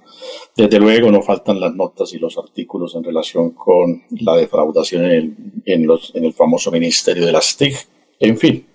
Pero eh, eh, en ese mar de, de comentarios eh, hay dos notas que me llamaron la, la, atención, ¿no? La primera, una sobre la que ya habíamos advertido aquí, habíamos consignado nuestra posición hace meses, el proyecto de sentencia en la Corte Constitucional para eh, declarar eh, inexequible eh, el acto legislativo por el cual se estableció la cadena perpetua, o la pena perpetua, no cadena, sino pena perpetua, a los violadores de niños. Ya se conoció la ponencia redactada por, por una magistrada de profunda fe conservadora, magistrada de Camándula y Rosario en mano todos los días, la doctora Cristina Pardo, que sostiene que esa, esa reforma debe declararse inexequible porque contraría eh, elementos del principio de la dignidad humana, que es la base del texto constitucional nuestro. Tema que va a dar para una gran discusión independientemente de cuál sea la decisión final de la, de la Corte Constitucional. Y la otra nota, muy curiosa, ¿no? Eh, Elías, es una nota de Marta Sens, eh, que escribe todos los domingos en el diario El Tiempo, donde nos hace referencias a un libro que está por salir de un eh, eh, juicioso investigador, en donde se plantea que el autor del libro La María no es Jorge Isaacs, sino fue su hermano Alcides Isaacs. Y parece, según, según Marta Sen, el texto viene muy bien documentado, en donde queda pues en, evidencia que, que, el verdadero autor no es Jorge, sino eh, su hermano eh, todos recordamos la María, la eh, una de las obras de cumbre de la literatura colombiana, eh, pues su contenido que nos conmueve por la eh, historia de amor que en ella se, se relata, pero por supuesto que la recordamos también porque nos pone de presente la sociedad feudal, que para entonces se tenía en las tierras del Cauca la presencia de la, el tratamiento a los esclavos, en fin, una serie de figuras que, que tienen también connotación social. No, nos despierta y nos llama particularmente la atención este texto que seguramente también en el mundo de las letras, en el campo de la literatura, va a dar para muchos e intensos debates. Bueno, y eso se puede comprobar de que no fue Jorge Isaac, sino el hermano doctor Avellaneda. Pues eso justamente es lo que entiendo. Estamos ya a la expectativa de conocer el libro que según dice Marta Sen está por salir. Eh, pues eso es lo que entiendo, que, su autor, Ramiro Martínez eh, Gutiérrez, un profesor universitario, además un doctor eh, en temas de derecho, ha hecho una investigación muy rigurosa en donde, en donde finalmente concluye eh, trayendo y transcribiendo incluso citas de, de, familiares y de personas muy allegadas a, a, los Isaacs y a ese entorno familiar, en donde refieren que, que el autor del libro finalmente es Alcides. Es más, entiendo por alguna transcripción que hace Marta Sens de un párrafo del libro en donde mm, Alcides, en su lecho de moribundo, eh, les pide, le pide a la familia que respeten lo que de un momento se determinó, que el autor del libro es Jorge porque no quiere hacerle daño ya al nombre de Jorge Isaac. Creo que todos saben que el verdadero escritor es él. Las seis de la mañana, eh, 11 minutos, don Jorge Caicedo. Jorge, eh, señor. Quiero pedirle el favor de que le eche en un momentico un vistazo a su WhatsApp. Parece que por ahí algún, hay algún mensaje de nuestro director, don Alfonso Pineda, pero vamos a escuchar su información en este momento, Jorge. Antes de la información, don Eliezer, eh, aprovechando el apunte que ha hecho el doctor Avellaneda con respecto a la obra de, los hermanos Isaac, eh, el, título de la obra, ¿no? Eh, es, una costumbre dentro, del, eh, dentro de los colombianos referirnos a, la novela como La María. Sin embargo, el título en realidad es tan solo María. María, efectivamente, sí. Pero sí, pero sin duda es una obra muy importante dentro de la literatura colombiana y bueno, ahora ante esta noticia de conocer quién es en realidad su autor, pues se convertirá aún más, eh, llenará en ese, se llenará más de, la mística que rodea esta novela de, Isaac y que esperemos pues sea también la oportunidad para que nuevamente esté dentro de los gustos literarios de, los lectores colombianos. Por otra parte, noticias a esta hora en Aratoca, Jordán Sube, Cepitay, Curiti inició durante el fin de semana la ruta CAS. Con estas visitas, la Corporación Autónoma Regional de Santander busca un acercamiento con los usuarios y las comunidades para tener una mayor conexión ambiental. Su director, Alicevita Acosta, anunció que recorrerá los 74 municipios de la jurisdicción para hablar con los alcaldes, red de jóvenes y habitantes sobre las acciones de la CAS en cada uno de estos entes territoriales. Bueno, don Gustavo Pinilla nos dice a través de nuestra cuenta de Facebook, cuando fui jefe de prensa de la gobernación tuve la fortuna de trabajar con el doctor Luis Enrique Figueroa cuando el gobernador era Álvaro Beltrán. Y Adriana Farac nos dice, señor Eliezer, no son flores, es una humilde recomendación para mejorar el noticiero. Su voz hace que el noticiero sea más fresco, dan ganas de escucharlo, no hay conflicto cuando se concede el uso de la palabra. Su voz emite en las ondas hercianas tranquilidad, profesionalismo y el otrora verdadero periodismo. Buen punto, don Alfonso. Mauricio Contreras dice, si el ministerio lo reglamenta, pero a lo que voy es por qué en un lado están, ah, bueno, bueno, lo que dice Mauricio es, sí, el ministerio lo reglamenta, pero a lo que voy es que en un lado están programando a 28 días y en otro 84 si es la misma vacuna, dice Mauricio Contreras respecto al tema del que dio alguna explicación Laurencio. Adriana Farac dice en relación a la jefatura de prensa y protocolo, esas oficinas se acabaron dado el hecho de los personajes que llegaron a desempeñar el cargo en el Palacio Amarillo. Si se dan cuenta, ya no hay sino, a ver qué dice aquí, sino eh, pichones de periodistas en comunicaciones, pero no hay un verdadero protocolo ni oficina de prensa. Ejemplo, gobernación. En la Asamblea y el Consejo pone el presidente de turno a personas inexpertas que no saben de periodismo, solo de redes sociales juveniles, pero no hay una labor periodística ni de acercamiento a medios. Yo meto la mano al juego por Jorge Caicedo, conociendo su experiencia, para que no me lo lleven aquí untado en este, en este, en este comentario. Son las noticias que tenemos a esta hora. Jesús Carrero nos está viendo. Dígame, Jorge. Antes del corte y para darle respuesta al oyente que está consultando con respecto a la periodicidad de la segunda dosis de vacuna de Moderna, en un artículo del diario El Colombiano, la cual anuncia que el ministro de Salud, Fernando Ruiz, dio a conocer que la segunda dosis de la vacuna de Moderna contra la COVID-19 se aplicaría 12 semanas después de la primera y no transcurridos 28 días como se venía haciendo. Esto por recomendación del Comité Asesor y del Consejo de Expertos. De acuerdo al jefe de la cartera de salud del Gobierno Nacional, la medida se está analizando para tomar una decisión definitiva y dar a conocer en los próximos días, esperando que el Instituto Nacional de Vigilancia de Medicamentos y Alimentos, INVIMA, dé su concepto favorable. Muy amable. Las 6 de la mañana, 15 minutos, nueva pausa aquí en Últimas Noticias de Radio Melodía.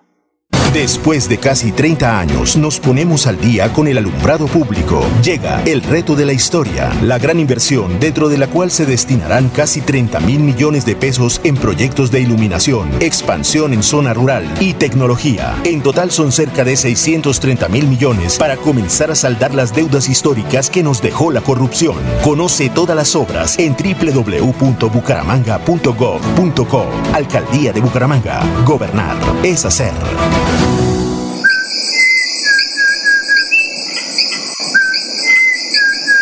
Este maravilloso canto es único de Santander y es símbolo de nuestra biodiversidad. Es la voz inconfundible del cucarachero de Nicéforo, especie endémica de Santander. Desde la CAS, a través del fomento a la educación y al aviturismo, trabajamos por su protección y conservación. Corporación Autónoma Regional de Santander, más cerca de la biodiversidad, mejor conectados ambientalmente. Santander Solidario. Generamos continuidad en educación superior con la entrega de incentivos económicos para los estratos 1 y 2, beneficiando a 17.105 estudiantes y becas Generación Diamante para la ruralidad y vulnerabilidad, favoreciendo a 2.598 estudiantes. La educación es nuestra prioridad. Gobernación de Santander, siempre Santander. Yo soy un microempresario asociado a Financiera como Ultrasan y quiero ser uno de los ganadores del Premio Emprendedor. En Financiera como Ultrasan realizaremos el Premio Emprendedor, donde reconocemos la creatividad, el esfuerzo y la dedicación de nuestros microempresarios. Para mayor información, acérquese a la oficina más cercana y pregunte cómo ser un ganador del Premio Emprendedor. Vigilada Supersolidaria inscrita a Bogacop. Después de casi 30 años, nos ponemos al día con la infraestructura educativa. Llega el reto de la historia, la gran inversión, dentro de la cual se destinarán casi 20 mil millones de pesos para los colegios Politécnico, San José de la Salle, Bosconia Santa Rita y Camacho Carreño. En total son cerca de 630 mil millones para comenzar a saldar las deudas históricas que nos dejó la corrupción. Conoce todas las obras en www.bucaramanga.gov.co. Alcaldía de Bucaramanga. Gobernar es hacer.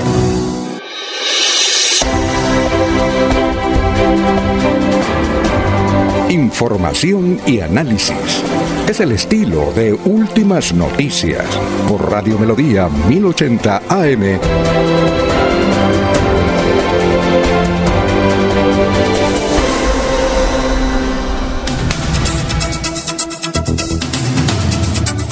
Las 6 de la mañana, 18 minutos, son las 6 y 18. Atención a este servicio social de Radio Melodía. Se necesita ayudante de cocina, hombre, con o sin experiencia para laborar en restaurante oriental. Tiempo completo, seguridad social, prestaciones de ley con documentación al día. Llevar hoja de vida en horas de la tarde a la calle 38, número 3334, Barrio El Prado. Repito entonces, necesitan ayudante de cocina, hombre, con o sin experiencia para labores en restaurante oriental, tiempo completo, seguridad social, prestaciones de ley con documentación al día. Llevar la hoja de vida en horas de la tarde a la calle 38, número 3334 del barrio El Prado. las 6 de la mañana 19 minutos, presentándoles últimas noticias en Radio Melodía. Don Laurencio Gamba, más información. Y el doctor Julio Enrique y demás compañeros, hablamos hace un momento de eh, Berlín, corregimiento de Ton, en la parte alta del área metropolitana. Vamos a otro sector también, porque es que el campesino fue que trabajó durante este año y medio para traer los productos a los centros de consumo. Precisamente Joaquín López Lebrija, el peaje los afecta en la, y la compra de sus cosechas.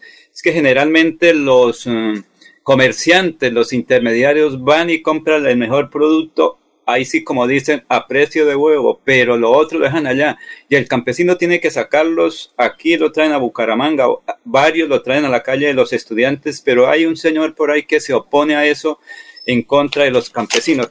Joaquín López, ¿cuál es el significado? ¿Qué es lo que usted dice frente a su situación como campesinos? Y buen día. Se nos ha complicado mucho para las ventas de nuestros productos y los intermediarios prácticamente bajan y eso nos rechazan, nos pagan a como se les dé la gana, nos pagan producidos en el campo por nuestras propias manos y nos toca venir, sacar el día, venir, digo, los intermediarios se traen lo mejor y nos dejan, nos rechazan allá todos, los dejan lo, que prácticamente para ellos ya no les sirve y nos pagan a precio 3 de la mañana nos toca desplazarnos para poder llegar aquí y traerle los productos a la pueblo aquí de Bucaramanga el peaje los afecta y tienen algún apoyo del Estado? Nos cobran normal, como cobrarle a, todo, cualquier particular, me metan costos, pero entonces pues ahí podemos sacar para gasolina, el transporte y, el peaje. Pero se habla que es posible que en el futuro en la ruta del cacao se construyan nuevos peajes. ¿Los afectaría o se incrementa todo? Claro, nos afecta, ¿no? Eso nos afecta mucho, porque montan más peajes, pues se nos va a incrementar costos y entonces los precios siguen por el suelo. ¿Cómo están las vías allá en Lebrija, en la zona rural? No, muy malas, debido a la lluvia esas son muy malas, pues sí, por ahí hacen, la comunidad sale y hace la, hace la limpieza y medio, medianamente mantiene ahí las vías, pero no, eso con la lluvia eso rápido se acaba nuevamente y es muy difícil porque las vías no, no nos ayudan. Y, yo sí tengo que costear todo, comprar abonos, eh, insumos para poder producir y, nada, a mí nada, subsidio, el gobierno nada. Nos visiten las propias fincas, que nos eh, se aseguren, que asesoren que todo el costo que tiene uno y que nos, nos acerquen y que nos apoyen con insumos, que nos apoyen con subsidios. Un subsidio que a mí me yo por ello con eso me bandeo, ya eso es mucha la ayuda. Eh, pues que por lo menos nos arreglen. Me hubiera tocado venirme casi prácticamente al mediodía de ayer, porque si no, entonces hoy en la madrugada no hubiera podido salir y se me queda toda la carga allá en la finca, ¿sí? porque por las vías muy malas. ¿Y el peaje les cobran cuánto? El peaje nos está alrededor de 9 mil, 8 mil, 9 mil pesos y es un vehículo pequeño, porque ya carro más grande pues le cobran a uno más un renolcito ahí que yo tengo y eso nos cobran casi 10 mil pesos de peaje. Pues uno sabe que tiene que pagar algo porque las, las vías necesitan su mantenimiento, pero que nosotros los campesinos nos colaboren por lo menos pagando uno lo que pague uno la mitad, 4 mil pesos, uno 5 mil pesos paga uno por un peaje, pero es que prácticamente 10 mil pesos no, no, no da. Y la gasolina por el cielo también, todo caro, todo orgánicos, pero y pues sale mejor la cosecha y eso. Pero entonces, igual una pipinada de 50 vale 300 mil pesos y uno si no los tiene, ¿a dónde que le echa el arbolito para que coma? Aquí estamos para servirle y nos visiten a Alegría, ya le estamos, la finca está con las manos abiertas para que nos visiten directamente y vean nosotros cómo producimos realmente estos productos que le traemos aquí, aquí señores de Bucaramanga. Muchas gracias, que ojalá el alcalde si nos está escuchando que pues nos siga colaborando el alcalde de Bucaramanga, que por favor nos colabore. Aquí si nos colaboran rápido, si nos compran rápido, nosotros también podemos eh, desocupar rápido, irnos rápido para la finquita porque estamos trasnochando aquí pasando hambre, muchas veces hambre, porque uno, pensando en primero vender los productos de uno para uno ahí sí poder comprarse pues, un arepita pues, para poder comer y ya, y con eso llegar a la casa a buscar el almuercito. Muy amable, profesor Radio Melodía. Muchas gracias, muy amable. Las 6 de la mañana, 23 minutos, son las 6 y 23. Doctor Julio, presentándoles a esta hora en Radio Melodía toda la información en últimas noticias. Me, llama la atención el de la, de la entrevista que acabamos de oír, eh, una expresión, un, un, comportamiento, eh, digamos, lingüístico muy propio de la cultura santanderiana, ¿no? Y sobre todo de ciertos sectores campesinos, hablar en diminutivos, ¿no? Sí. La arepita, la casita, el albercito. Sí. Es, una práctica cultural nuestra. A mí también se me pega de vez en cuando, doctora Avellaneda. Muy, propia de los santanderianos, ¿no? En otras partes del país no, la gente prescinde de los diminutivos para, para hablar, no forman parte de su léxico habitual. Aquí solemos referirnos a muchas cosas siempre en diminutivo, ¿no? Julito, el hiercito, eh, la casita, el carrito, voy para el trabajito. Es como el lado opuesto del santanderiano bravo, del santanderiano que habla duro, del santanderiano de mal genio, doctora Avellaneda. Es como, una manera de compensar un poco la balanza de, temperamento, ¿no? Frente a como, como que la, la, agresión, el temperamento fuerte que se afirma tenemos los santanderianos, que no sé hasta qué punto sea cierto, pareciera compensarse en cierto momento con su, con su manera de hablar. A las 6 y 24 minutos, nuevamente presente con sus noticias Jorge Caicedo. Tengo una con respecto al deporte en Bucaramanga y es que para el aforo del partido de esta noche entre Bucaramanga y el Huila eh, se aplicaría un aforo del 50% de la capacidad del estadio. Este encuentro está previsto para hoy a las 6 de la tarde. De acuerdo con lo que han dicho las autoridades administrativas del estadio Alfonso López, eh, se autorizó ante la disminución de las cifras de contagio y muerte por COVID y los bajos porcentajes de ocupación de camas UCI en el área metropolitana. Eh, se hará de esta manera un paso importante en la reactivación económica y es pues que el estadio Alfonso López ampliará su aforo al 50%. El encuentro del Leopardo se vivirá con más alegría, eh, de acuerdo a lo que han dicho la, eh, el comunicado del Inder Santander. El Atlético Bucaramanga es tercero en la Liga B-Play tras los triunfos de Atlético Nacional y Millonarios en la sexta fecha del fútbol profesional colombiano. Si la gente va a los partidos eh, por los resultados, doctora Avellaneda, hoy tendrá que cumplirse con ese medio aforo. Además, esa, esa, esa estadística o ese dato del aforo del Alfonso López siempre ha estado discutido. ¿Cuántos le caben? 20 mil, 25 mil, 30 mil. Entonces, quién sabe qué cifra habrán tasado para el partido de esta noche frente al Huila, doctora Avellaneda. Yo creo que el cálculo lo hacen sobre la base de las, de las sillas, ¿no? la generalidad, creo que la totalidad del estadio está ya con silletas. Entonces, pues me imagino que toman a partir de, de ese referente, eh, deducen ese 50%, ¿no? Pero sí tengo la impresión de que eh, en épocas eh, no muy lejanas, eh, algunos partidos de fútbol. Perfectamente, perfectamente habían 30.000 personas.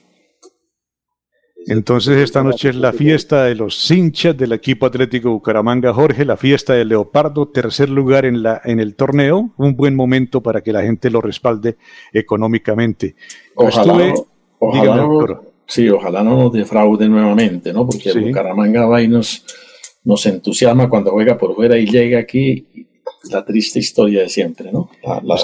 estuve recorriendo el sábado eh, la ruta de las tapas que llaman. Usted me preguntaba extra micrófono cuál era la ruta. Esa es la ruta que va, eh, que fue construida por el acueducto y que va sobre el tubo de conducción del agua que viene desde el sector de Tona. Entonces, todo eso tiene un camino en muy buenas condiciones y va eh, como punto final a un lugar donde hay unos tanques y tiene muchas tapas, entonces lo llaman las tapas.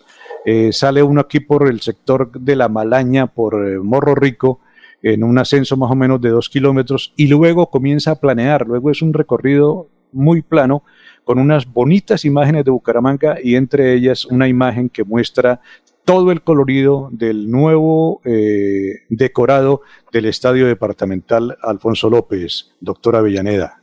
Muy agradable, muy agradable eh, recorrido, caminata, me imagino que la vista que usted nos refiere debe ser hermosa. Hay que hacerla, donde dices. Además se ve en la parte de abajo la, la, represa del río Tona. Entonces es un complemento adicional al, paisaje que encuentra uno en ese camino. Mucha naturaleza, mucho practicante de ciclismo, atletas, eh, caminantes. Eh, es una cosa muy saludable y muy especial con seguridad, viajando en grupo, participando en grupo de estas actividades. Por ahí nos hemos encontrado a don Laurencio Gamba. 628, eh, Laurencio, ¿dónde estuvo el domingo entonces? sí, ayer fuimos por el sendero que parte de eh, Pan de Azúcar, o mejor, la, Aurora, por el lado de la Universidad Autónoma hacia arriba. Muy bonito, mucha gente ayer, sobre todo porque entiendo que en días pasados una señorita eh, grabó un video sobre ese recorrido importante, pero hay una cosa, van muchos perros y los propietarios de las mascotas no recogen lo que hacen los perritos.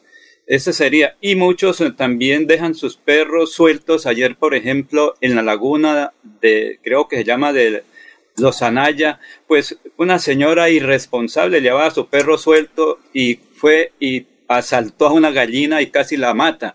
El señor ahí dijo, pues ellas vienen irresponsablemente, traen los perros sueltos. La vez pasada me mataron una gallina y no respondieron. Ni siquiera se la llevaron para el almuerzo, me la dejaron aquí muerta y sí me fregaron porque era la que me daba los huevitos. Ocho días después esa misma familia fue con el mismo perro y me hicieron ir a la laguna dos cabritos que tenía y casi se me ahogan. Dijo, es que hay mucha gente irresponsable y eso que dicen que les gusta caminar. Llevan sus perros simplemente para hacer daños, Alfonso, eh, Eliezer. Gracias, Laurencio. Seis de la mañana, 30 minutos. Aquí nos saca de dudas Arnulfo con el tema del aforo del Estadio Alfonso López. Creo que viene consignado en una publicación del diario El Frente. 12.294 perdón, 12.294 personas podrán vivir la fiesta del fútbol. Indica esto que son eh, más de 24.500 aficionados los que caben actualmente eh, en el estadio con la ubicación de la silletería. 12.294 personas avaladas para esta noche al juego del equipo Atlético Bucaramanga en el estadio Alfonso López. 6 de la mañana, 30 minutos. Las noticias en Radio Melodía en Últimas Noticias.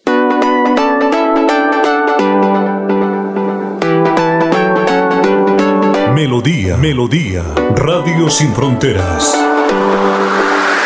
Escúchenos en cualquier lugar del mundo. Melodíaenlínea.com es nuestra página web. Melodíaenlínea.com. Señal para todo el mundo. Señal para todo el mundo. Radio sin límites. Radio sin fronteras. Radio Melodía, la que manda en sintonía. Después de casi 30 años, nos ponemos al día con la doble calzada La Virgen La Cemento. Llega el reto de la historia, la gran inversión, dentro de la cual se invertirán cerca de 80 mil millones de pesos para mejorar la movilidad en el norte de la ciudad. En total, son cerca de 630 mil millones para comenzar a saldar las deudas históricas que nos dejó la corrupción. Conoce todas las obras en www.bucaramanga.gov.co. Alcaldía de Bucaramanga. Gobernar es hacer. Cada día trabajamos para estar cerca de ti. Te brindamos soluciones para un mejor vivir. En Cajasal somos familia, desarrollo y bienestar. Cada día más cerca para llegar más lejos.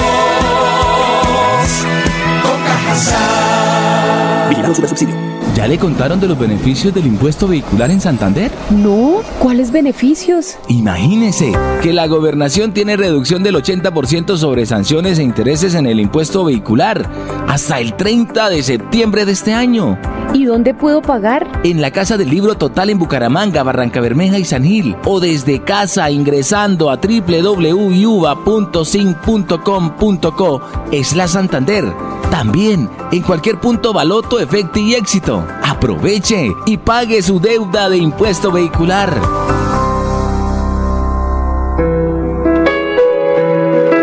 La radio es vida. La radio es optimismo y esperanza. La radio fue primero.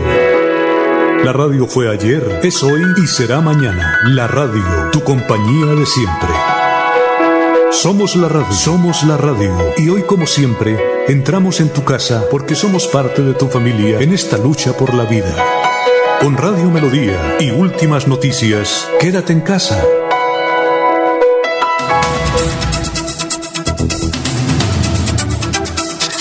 Las 6 de la mañana, 33 minutos, a través de nuestra cuenta de Facebook, René Alexander Parra Castellanos nos dice, ojo, noticia política. En el periódico virtual La Parrilla, en el día de ayer se rumora que el joven José Alfredo Marín sería candidato al Senado por el partido Cambio Radical. Esta afirmación es falsa. Ya también se rumora que él buscaría una curul para la Cámara de Representantes y sería por el Centro Democrático. Lo único cierto es que las uvas están verdes, dice René Alexander Parra Castellanos. Don Gustavo Pinilla nos dice, los habitantes de Río Negro están mamados de pagar peajes de ida y vuelta para arreglar las vías de Bucaramanga, mientras la carretera a Río Negro sigue siendo peligrosa y muy deficiente para el transporte de carga. Y Jesús Carrero nos indica que nos está siguiendo, que nos está viendo Jesús Carrero a esta hora en la información de Melodía. 6 de la mañana, 34 minutos. Noticias, don Laurencio Gambacoy.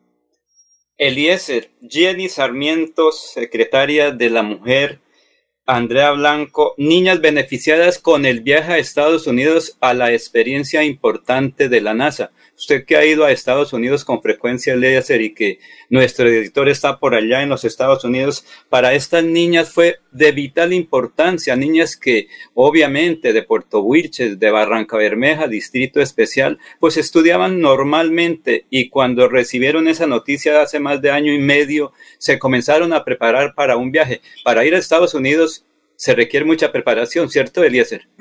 Pues a ella les toca porque seguramente van a tratar de interactuar con eh, expertos que les van a guiar su, su, visita, ¿no?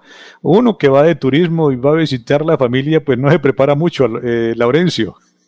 Pero me refiero al primer viaje porque siempre la expectativa, todo. Yo recuerdo cuando viajé por primera vez en avión que fue de aquí a Málaga y allá nos recibieron el Frente 23 de las, del el Frente, creo que fue del ELN, cuando dominaron el aeropuerto en Málaga, aquí íbamos con el entonces gobernador Juan Carlos uh, Duarte. Es una experiencia que cada uno tenemos.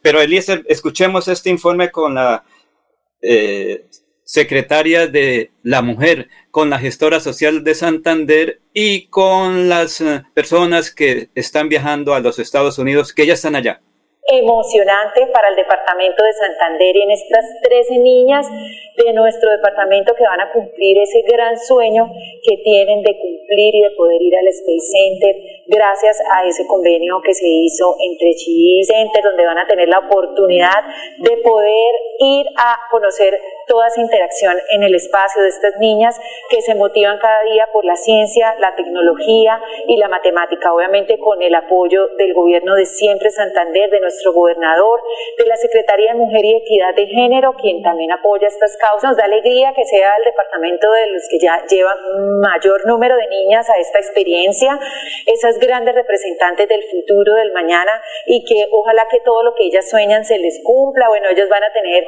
unas actividades donde van a poder conocer eso, todo lo de la robótica, toda la tecnología y todo, unas de verdad emocionadas, nunca habían tenido la oportunidad de montar en avión, mucho menos de salir del país. Estas niñas que se destacan por obviamente sus mejores calificaciones académicas, así por el interés en conocer la ciencia, la tecnología, la matemática y su por condición de vulnerabilidad. Es una alegría enorme para mí. Obviamente soy mamá de dos niñas y, y me siento muy emocionada que ellas puedan vivir esta experiencia que sé que es el gran sueño para ellas. Andrea Blanco Pimiento, secretaria de la Mujer y Equidad de Género de la Gobernación de Santander. Hemos apoyado a 13 niñas tripulantes del Departamento de Santander ocho niñas del distrito de Barranca Bermeja y cinco niñas del municipio de Puerto Wilches.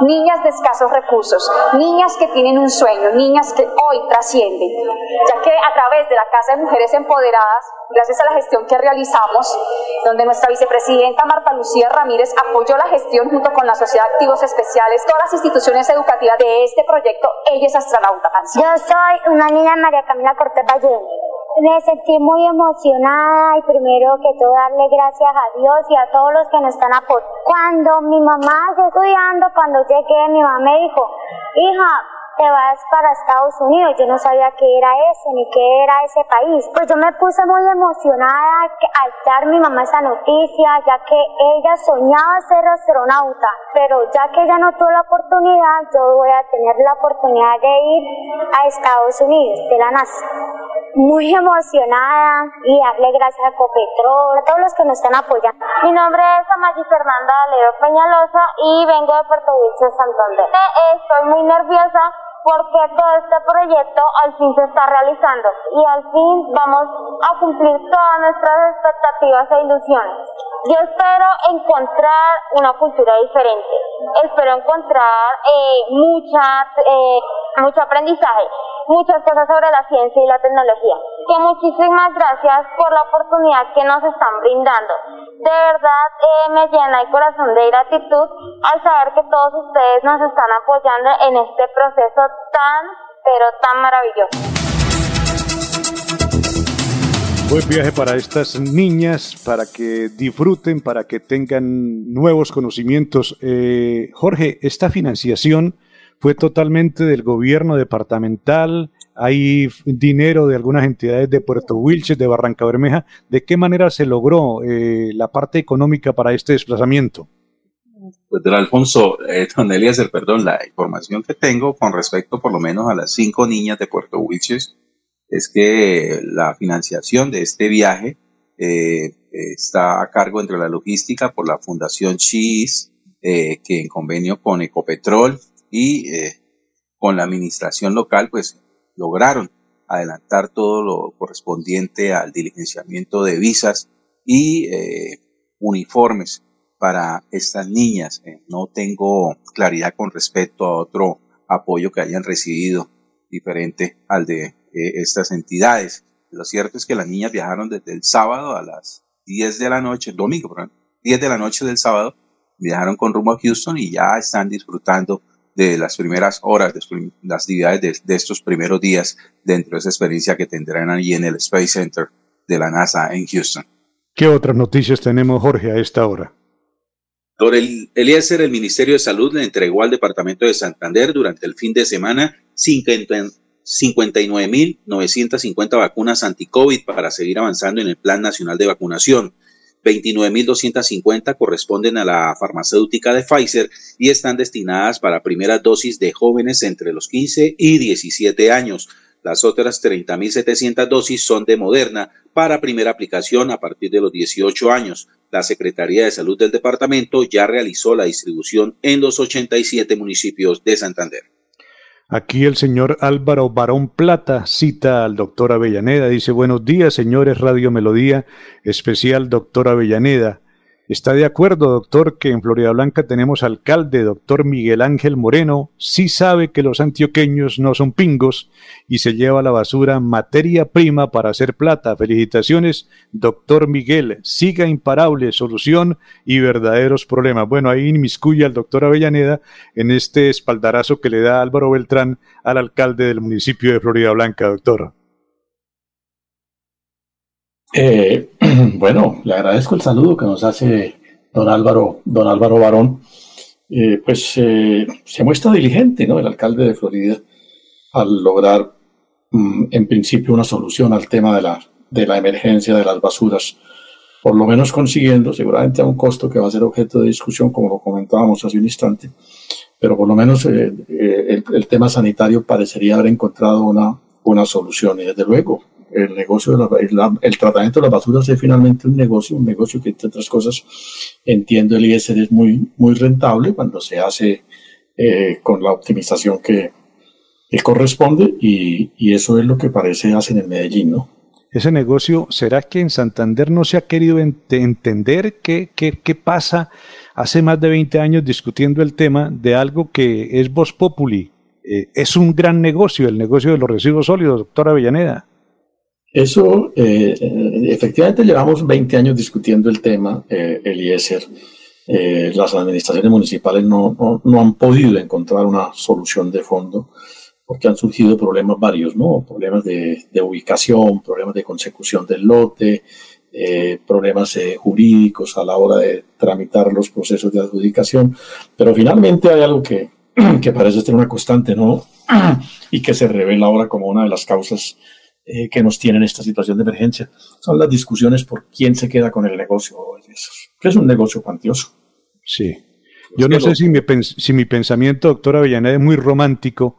Yo siempre he comentado, he escrito en, en, murales, en algunas partes donde tengo la posibilidad, que, que hace falta meter a la comunidad del, del, municipio que sea, que sea objeto del lugar eh, geográfico para este, este depósito de, residuos sólidos. Decirle a la comunidad, ustedes van a tener durante 25 años durante tanto tiempo una, una merma en el pago de un impuesto o no van a pagar recolección de basura, como darle un incentivo a esa gente para que entienda que lo que llevaron a su casa no es la desgracia, sino que es la posibilidad de que tengan algún beneficio económico. No sé si será un pensamiento muy romántico el mío, doctora Avellaneda. Bueno, pero independientemente de eso, dice que perfectamente se puede hacer, por lo menos en alguna, en, algún momento, sobre todo en la iniciación de, del proceso de, relleno en, un lote que se escoja, eh, estimular a los vecinos con, medidas de ese orden,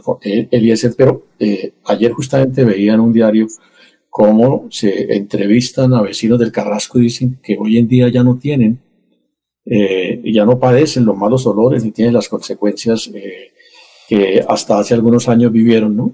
que les incomodaban la vida, que hoy es todo perfectamente normal. Y no solamente porque se hayan acostumbrado a ello, Eliezer, sino porque se le ha dado un manejo óptimo, un tratamiento adecuado a, esos desechos, a esas basuras, a los lixiviados, en fin, a todo lo que compete al tema. Y, y eso es posible posible que, de que tenga un tratamiento técnico suficiente, eh, optimizado al máximo, es posible coexistir o convivir con las basuras. Porque en alguna parte tienen que estar, doctor. no las podemos sacar del planeta, no las podemos sacar del planeta. lo que decía eh, eh, la semana pasada, Eliezer, a este paso nos toca buscar en Marte o en Júpiter un, un sitio para desecharlas, para botar las basuras. Las seis de la mañana, dígame. dígame. Recuerde usted que hace unos 15 mm, o 20 años hubo una rueda de prensa muy importante que estaba precedida por una persona que aspira a ser candidato presidencial. Recuerdo y lástima que ese material se nos perdió. Yo no sé si usted estuvo en esa rueda de prensa en entorno verde. Allí, abro comillas, una de las personas dijo, aquí está la pensión para cinco generaciones, es decir, para 50 años. El negocio de las basuras es lo mejor que hay en el mundo porque produce energía, se transforma en fuerza de producción, pero aquí nadie quiere. Yo sí invierto lo que fuera por tener ese buen negocio que me garantiza la pensión hasta la quinta generación. Ha faltado de voluntad política porque hace 20 años que se habló. Recuerdo cuando usted estaba por el sur de Santander que allá también se tuvo algún relleno sanitario, pero las entidades eh, ambiental, ambientales, las, en ese momento creo que fue creada la casa, determinó que no. Pero es que en el caso de Bucaramanga y su área metropolitana ha faltado voluntad política para esa decisión. La comunidad, usted y yo pagamos por ese servicio porque es esencial, es un servicio domiciliario. Nosotros pagamos para que nos saquen la basura. Lo que ocurre es que en los programas de gobierno a los señores alcaldes se les ha olvidado. Qué bueno sería que en los próximos alcaldes Eliezer tengan en cuenta eso porque en cada municipio están en la obligación de tener los rellenos sanitarios. Lo que ocurre es que un municipio no tiene la plata para eso. Por eso se acude a rellenos regionales y se hacen convenios. Se invierte los recursos que cada municipio tiene en eso o en el pago del transporte. Pero es una obligación en los planes de desarrollo locales, territoriales, departamentales, que cada municipio tenga presente. Eso cuando el señor aspirante a la alcaldía, no sé si de pronto Eliezer sea al fin alcalde de contratación, en el programa de gobierno debe tenerlo previsto.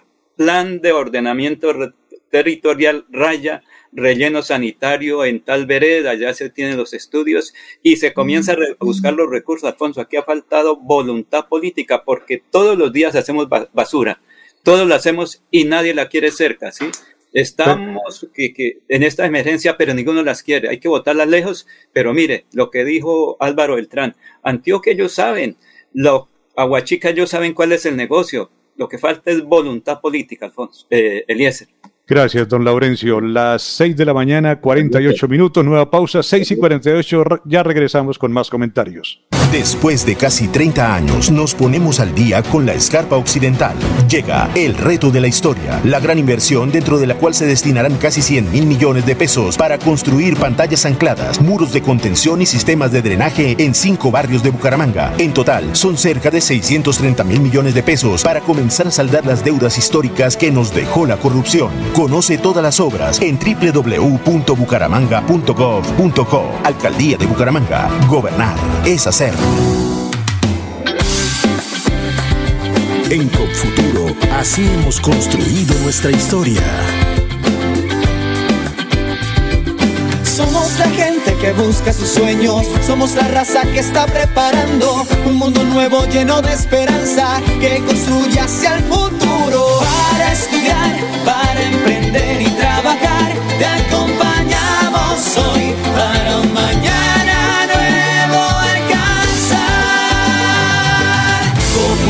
nuestra casa, aquí crecemos contigo. La vida nos espera, vamos a hacerla grande. Tú tienes la llave de la fórmula mágica, ven que te esperamos, verás que es fantástica. Es un respaldo para toda la vida. Entrar a Futuro es tu punto de partida. Somos la llave que abre tus puertas, haciendo claro un camino seguro. Porque el presente, aunque no lo creas, en tu destino es con futuro. Dando crédito a felicidad. COP Futuro 30 años. Prevenga enfermedades como sarampión o rubeola vacunando a sus pequeños en edades de 1 a 10 años. La Secretaría de Salud Departamental invita a los padres de familia a que acudan con sus niños a la IPS o centro médico más cercano de su hogar. La vacunación trasciende barreras y es gratuita en los 87 municipios de Santander. Siempre adelante, siempre Santander. Yo soy un microempresario asociado a Financiera como Ultrasan y quiero ser uno de los ganadores del Premio Emprendedor. En Financiera como Ultrasan realizaremos el Premio Emprendedor, donde reconocemos la creatividad, el esfuerzo y la dedicación de nuestros microempresarios. Para mayor información, acérquese a la oficina más cercana y pregunte cómo ser un ganador del Premio Emprendedor. Vigilada Supersolidaria inscrita a Bogacop. Después de casi 30 años, nos ponemos al día con el alumbrado público. Llega el reto de la historia, la gran inversión dentro de la cual se destinarán casi 30 mil millones de pesos en proyectos de iluminación, expansión en zona rural y tecnología. En total son cerca de 630 mil millones para comenzar a saldar las deudas históricas que nos dejó la corrupción. Conoce todas las obras en www.bucaramanga.gov.co. Alcaldía de Bucaramanga. Gobernar es hacer.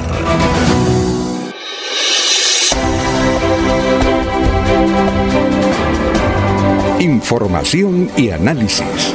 Es el estilo de Últimas Noticias por Radio Melodía 1080 AM.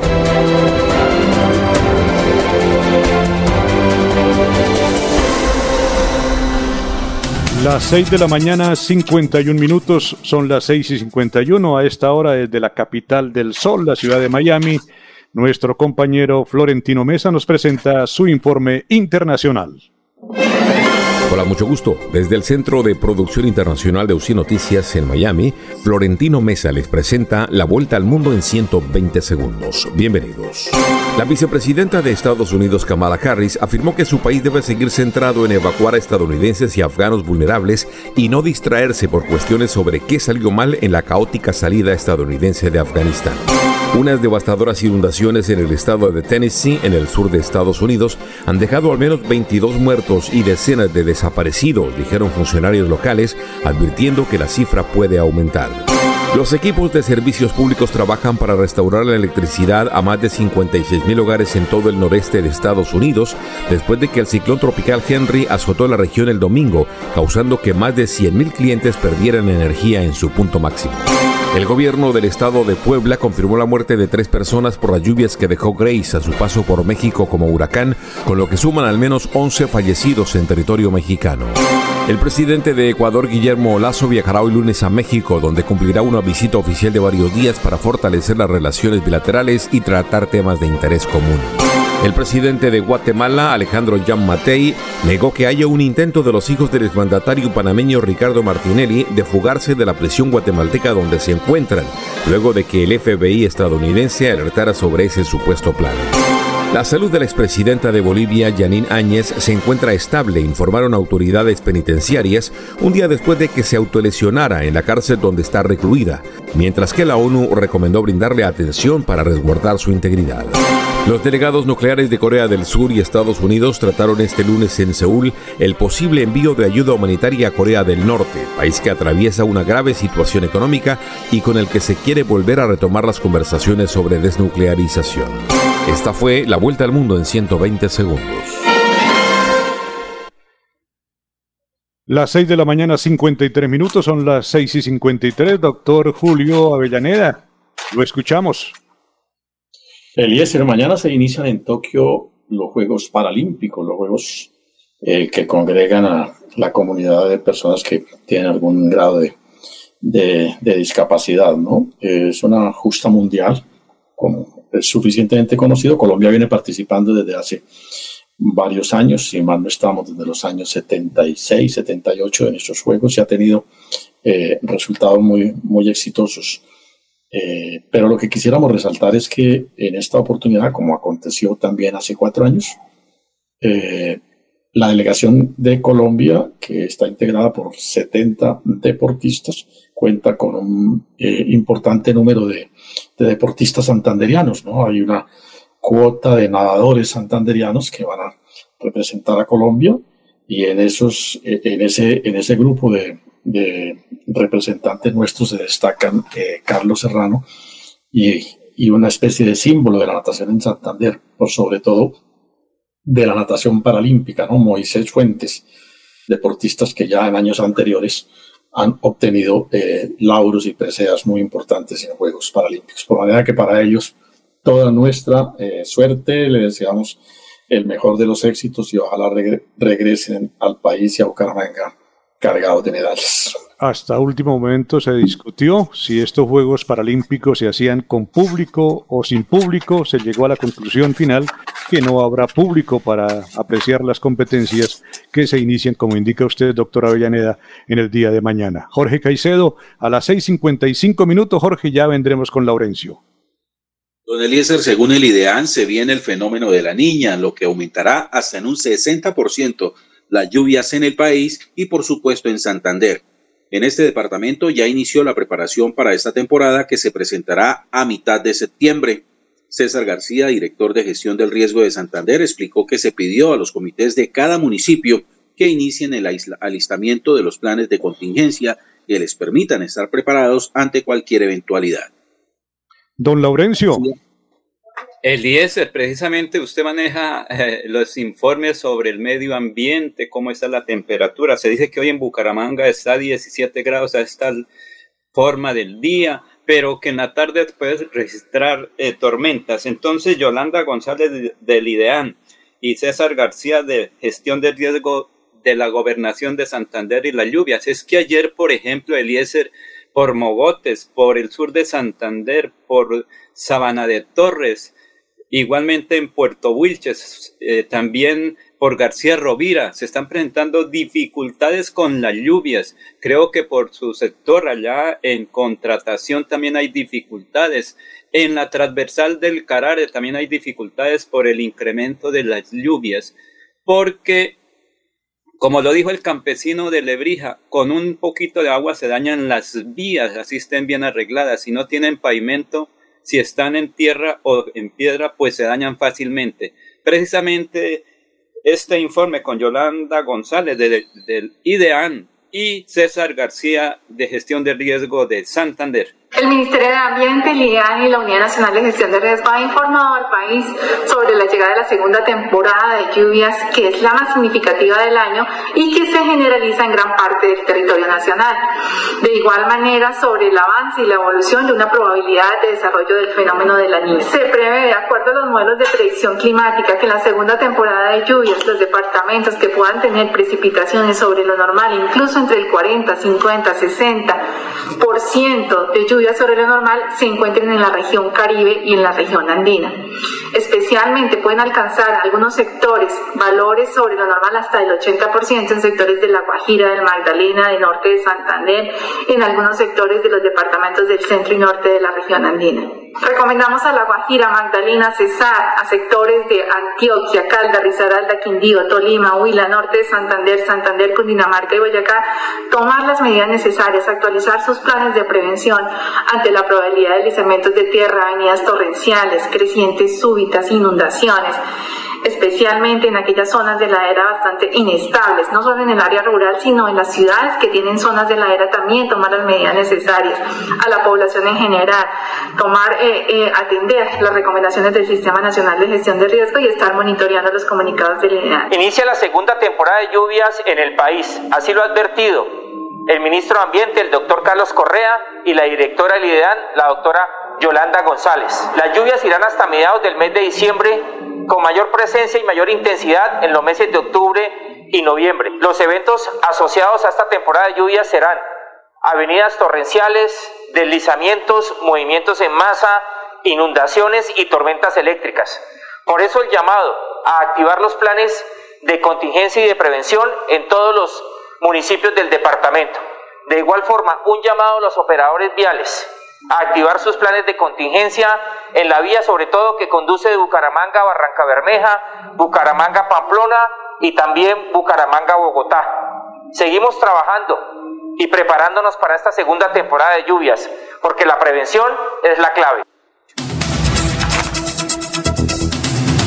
La prevención es la clave. 6 de la mañana, 59 minutos. Una nueva pausa en esta eh, jornada informativa de Radio Melodía en Últimas Noticias. Aquí Bucaramanga, la bella capital de Santander. Transmite Radio Melodía, Estación Colombiana, HJMH. 1080 kilociclos, 10.000 vatios de potencia en antena, para todo el oriente colombiano. Cadena Melodía, la radio líder de Colombia. En Santander ya iniciamos el calendario escolar del segundo semestre de 2021. Más de 141 mil estudiantes de preescolar, básica primaria, secundaria y media están listos para regresar a las aulas. Avanzamos por un regreso seguro a la presencialidad. Siempre adelante, siempre Santander. Que tu vida no se la lleve el viento. Desde ESA te invitamos para que eleves tus cometas de forma segura lejos de las redes eléctricas en compañía de tu familia cumpliendo con los protocolos de bioseguridad. Llama a la línea 115 de ESA si tu cometa se enreda con el tendido eléctrico. ESA, Grupo EPM. Vigilado Superservicios. Los invitamos a sintonizar el programa Curación Natural de la Unidad Médica Biológica del Dr. Ricardo González, de lunes a viernes en los horarios 7 y 30 y 9 y 30 de la mañana y los sábados 7 y 30 y 12 del mediodía. Aquí encontrará la orientación profesional para todo tipo de enfermedades, tratamientos con medicamentos naturales. Llame y agende su cita médica al 313-392-2623. 313-392-2623. Después de casi 30 años, nos ponemos al día con la infraestructura educativa. Llega el reto de la historia, la gran inversión, dentro de la cual se destinarán casi 20 mil millones de pesos para los colegios Politécnico, San José de la Salle, Bosconia Santa Rita y Camacho Carreño. En total son cerca de 630 mil millones para comenzar a saldar las deudas históricas que nos dejó la corrupción. Conoce todas las obras en www.bucaramanga.gov.co. Alcaldía de Bucaramanga. Gobernar es hacer. Los problemas del colon inflamado son bastante comunes en los colombianos, hombres y mujeres, siendo una dolencia de difícil tratamiento. La terapéutica natural Araltela ha encontrado a través de los años de investigación un producto que ha demostrado ser útil en el tratamiento del colon. Tome el Araltel Mevis por cuatro meses de manera constante y note usted mismo los resultados. Si ya estás en casa cuidando tu salud y la de los tuyos, no olvides que puedes tener los productos naturales Araltel a través del servicio a domicilio en tu ciudad. Comunícate en Bucaramanga al celular 315-447-1995. Recuerda, 315-447-1995. 1995. Tienda Naturista, tu vida y naturaleza en Bucaramanga. Santander Solidario. Generamos continuidad en educación superior con la entrega de incentivos económicos para los estratos 1 y 2, beneficiando a 17.105 estudiantes y becas Generación Diamante para la ruralidad y vulnerabilidad, favoreciendo a 2.598 estudiantes. La educación es nuestra prioridad. Gobernación de Santander, siempre Santander. Aquí están las últimas noticias, las noticias de la hora. Hola, ¿qué tal? Buenos días, soy Florentino Mesa y estas son UCI Noticias y Paz del Momento. El Ministerio de Salud reportó en su último boletín 95 muertes por COVID-19 y 2.640 nuevos contagios, por lo que en el país se han producido 124.216 fallecimientos y 4.889.537 casos de la enfermedad. La tendencia a la baja de la pandemia sigue manteniéndose a pesar de la presencia de la variante Delta y por segundo día consecutivo las autoridades reportaron menos de 3.000 casos, cifras que no se veían desde febrero. Las autoridades colombianas confirmaron el asesinato de tres personas en un resguardo indígena en el Cauca, una de las zonas más convulsas del país. Las víctimas estaban en una fiesta en zona rural del municipio de Santander de Quirichao cuando llegaron hombres armados que dispararon a la multitud. El gobernador del resguardo de Canoas, Gustavo Montano Valencia, indicó que los asesinatos se registraron dentro del territorio indígena en que habita la etnia Nasa. Sin embargo, las víctimas no serían de esa comunidad. Llega este 13 de octubre la decimotercera versión de los galardones heterogéneos Gacetas de Colombia, con el patrocinio de Gran San, Claro Colombia, Servientrega, Pirotécnicos El Vaquero, Efecti, Fede Palma, Cámara Procultivos de la Andy, Chocolates Perfetti, Artes y Bronces, Significamos Comunicaciones, Trofeos a Rodríguez, Universidad La Gran Colombia, Diario La República, Latin Culture and Arts Miami, Revista Mi Nación, Imagen Segura, Red de Prensa Colombiana e Internacional, El Heraldo de Barranquilla, Image Press, La Opinión de Cúcuta, Laboratorios Valencia García, Manizales, Sistema Informativo de las Américas CIA, Restaurante Ramonas Vía Duitama y UCI Noticias. Galardones heterogéneos Gacetas de Colombia. Algo más que un premio.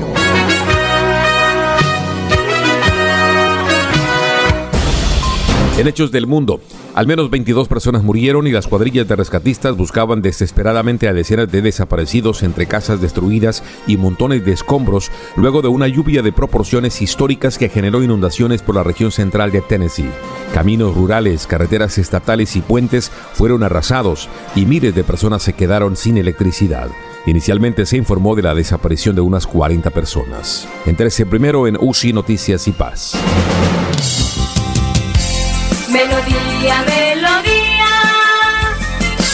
Noticias, la que manda en sintonía. Las 7 de la mañana, 6 minutos, son las 7, 6 minutos. Doctora Avellaneda, está muy fresco el domingo, apenas hemos pasado unas horas ya de este comienzo de lunes y quiero consultarlo sobre este tema. Hay, hay un gran segmento de gente que el domingo, creo que ahí está eh, metido usted, doctor, se dedica a devorar los periódicos, a devorar los, eh, los titulares, las noticias, eh, los editoriales. Eh, es como una política de una, de una generación de gente que lee mucho y que siente la necesidad de dedicar el domingo a toda esta información. mi primera pregunta tiene que ver con, con si esto lo hace doctora Avellaneda, extraña el papel, extraña ese salto que se da del papel que ya muy poco existe, ya muchos periódicos no vienen en, esta presentación y tiene que migrar, migrar a las redes sociales, al Internet? Eliezer, aunque yo consulto algunas revistas eh, virtuales, sí sigo teniendo predilección por, por eh, los textos en, material, en físico. ¿no? Eh, no me he podido del todo acostumbrar a, acostumbrado a leer un libro cualquiera en, en, en forma virtual, a través de estos sistemas de, de comunicación de Internet, ¿no? Creo que la juventud de hoy en día lo hace con suma propiedad porque se educaron y se quedaron en, en ello. Particularmente fui formado en un ambiente de libros, de biblioteca, mi vida universitaria transcurrió dentro de los mismos espacios, aprendí a querer los libros, eh, me hice pues a la idea de que forman parte de, de, de mi vida, convivo con ellos, entonces a mí me hace mucha falta tener el libro en físico, en ocasiones poderlo subrayar, eh, el texto de los periódicos. Eh, los, los, periodistas son, son, tal vez los mayores historiadores, ¿no? Todos los días dan consignando lo que va aconteciendo en, en, en el mundo, en las realidades sociales, van dejando acta con sus artículos de lo que eh, acontece en una sociedad cualquiera y eso hace que guardemos muchos de esos, eh, recortemos, como decimos coloquialmente, muchos de esos artículos, porque nos parece que, que ameritan. Entonces yo, yo sí tengo esa cultura de, de, deleitarme más con el periódico eh, editado pues, en, papel y, y, y, muchas veces lo guardo por un buen tiempo, ¿no? Porque me parece que hay artículos que, que por lo que ya resaltaba, ameritan tenerse como fuente de consulta o como documentos de gran valía. Adicionalmente, muchos personajes tienen dentro del presupuesto el dinero para comprar el periódico. El domingo compran el tiempo, el domingo compraban el espectador, el domingo compraban la vanguardia y era un presupuesto que existía por toda una vida. Yo conozco casos en mi pueblo de gente que leyó la vanguardia toda la vida, que todos los, todos los días del año le llegaba el periódico, lo conseguía, lo buscaba, siempre estaba permanente, permanentemente con su periódico. Sí, así es, Eliezer. Y y nuestros mayores, eh, si a las 5 de la mañana no habían recibido el periódico, se, se indisponían, se, se, se, inquietaban, ¿no? Como que se desestabilizaban, porque eso, eh, el estar informado y el saber eh, cuáles son las noticias o los sucesos de la comarca, o que de alguna manera también le trascienden y le afectan, pues forma parte de la alimentación del ser, el estar informado. Entonces, eh, eh, eh, eso es una nota característica, de, sobre todo de nuestros mayores, decía hace un instante. Se fue y regresó Jorge. Jorge, lo escuchamos. Qué pena, es que me entró una llamada importantísima en ese momento y me enredó todo el funcionamiento del dispositivo móvil. Pero ya ha superado el impasse, tengo información con respecto a las basuras en la ciudad de Bucaramanga. la empresa de aseo de la ciudad eh, presentó un documento ante la alcaldía de Bucaramanga en el cual se evidencia que eh, una vez eh, solucionado, definido, que se llevarían los residuos sólidos de la ciudad hasta el, sitio de disposición final en las bateas en Aguachica, las tarifas del servicio de aseo en Bucaramanga se incrementarían entre el 47 y el 51%. De acuerdo con este documento, eh, los estratos 1, 2 y 3 tendrían un aumento, eh, el cual pasaría de 20, perdón, en el estrato 4 pasaría de 20 mil pesos a 32 mil pesos el cobro del servicio de recolección de residuos. Un incremento, eh, el incremento más notorio se ve en los estratos altos, por ejemplo, en el estrato 7, el, el alza alcanzaría un 75%. El dato también le interesa a los empresarios y al comercio de la ciudad, el cual tendría un incremento del 103%. Bueno, ahí queda otro tema para la discusión. Comenzarán las protestas por el incremento en el recibo, en el cobro de la recolección de las basuras. Don Laurencio Gamba, 7 de la mañana, 11 minutos, Laurencio.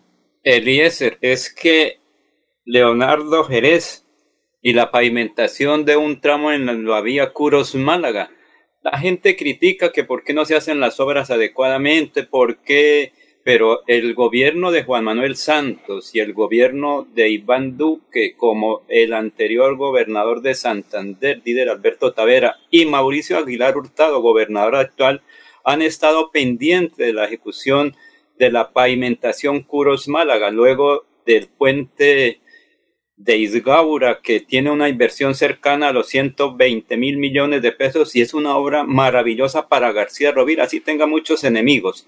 Pero en estos días fue socializada este proyecto de continuar, creo que son 300 mil millones de pesos que van a invertir ahí, donde además la comunidad de García Rovira debe ser veedora, estar pendiente que se cumpla con lo previsto en este nuevo contrato de obra que beneficia a García Rovira. Precisamente en San Andrés está Leonardo Jerez, que es un vocero de la comunidad. ¿Y qué piensa sobre esta pavimentación y la socialización del proyecto? Laurencio, buenos días para usted y para todo el equipo de trabajo de Radio Melodía. Al director Alfonso Pineda, saludo cordial y al doctor Julio Enrique también un saludo especial.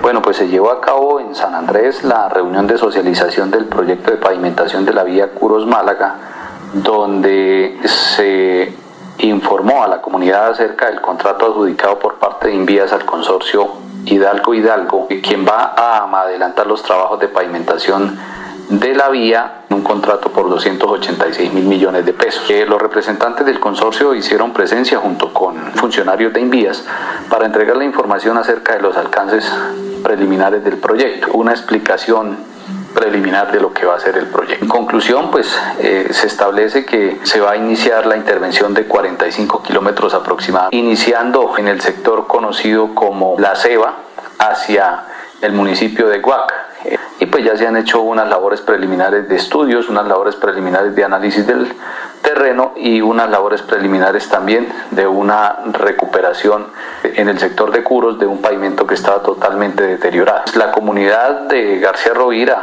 eh, seguimos atentos a esta ejecución de estos recursos, puesto que como hemos venido insistiendo, pues es un anhelo de todos los rovirenses. Si esto se llega a concretar así, es decir, si no hay ninguna dificultad ni ningún inconveniente, pues contaríamos con que la vía quedaría pavimentada hasta el municipio de Huaca y pues lo que ya se tiene es eh, que entre el municipio de Huaca y el municipio de San Andrés ya está pavimentado y además una ejecución de dos kilómetros y medio que avanza actualmente en un contrato paralelo donde se pavimentan dos kilómetros medio hasta el puente Isgaura desde el casco urbano del municipio de San Andrés. Tendríamos ya un 85% de la vía pavimentada, sin embargo pues la invitación es para toda la ciudadanía que continuemos haciendo veeduría de la ejecución de los recursos, así se lo manifestamos en la reunión al consorcio, a la interventoría y a los mismos representantes de Invías, para que la ejecución de los recursos sea una ejecución juiciosa y no terminemos eh, nuevamente en los escándalos que ya se han vuelto comunes dentro de la ejecución de los recursos públicos para una región que realmente lo necesita y que realmente eh, se reactivará económicamente con la pavimentación de esta vía. El consorcio garantiza la movilidad y la atención inmediata en los puntos donde se necesite, en el momento en que ocurra algún deslizamiento, algún bloqueo de la vía. En ese sentido quedamos por ahora tranquilos con la ejecución de estos recursos. Eh, durante esta vigencia se van a ejecutar cerca de 5 mil millones de pesos y las otras destinaciones están programadas para los próximos años. Esperemos que se pueda agilizar un poco más la ejecución de este proyecto y pues que nosotros los rovidenses tengamos esta vía totalmente pavimentada como es el anhelo de todos.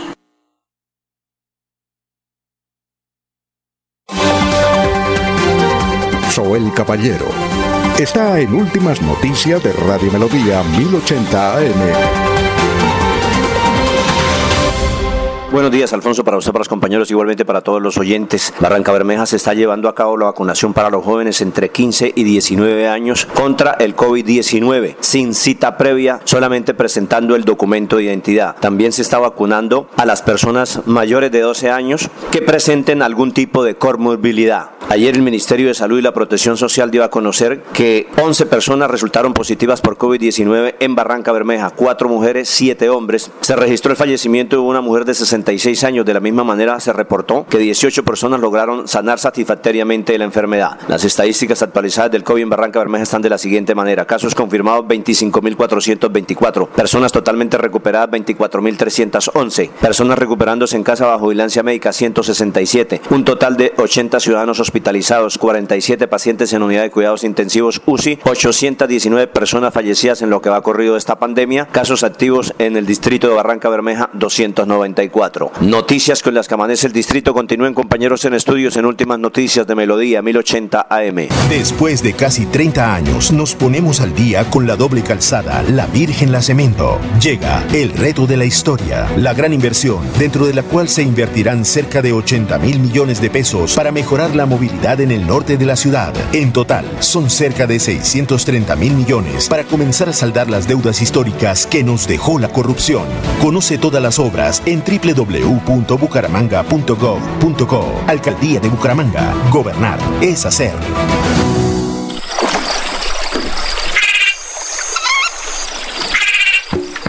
Este es el lenguaje de la naturaleza en los 69 humedales del Magdalena Medio Santandereano. Cuidar el agua, proteger especies como el manatí y la pantera hacen parte de nuestro compromiso diario con la conservación de las ciénagas. Corporación Autónoma Regional de Santander, más cerca de la biodiversidad, mejor conectados ambientalmente.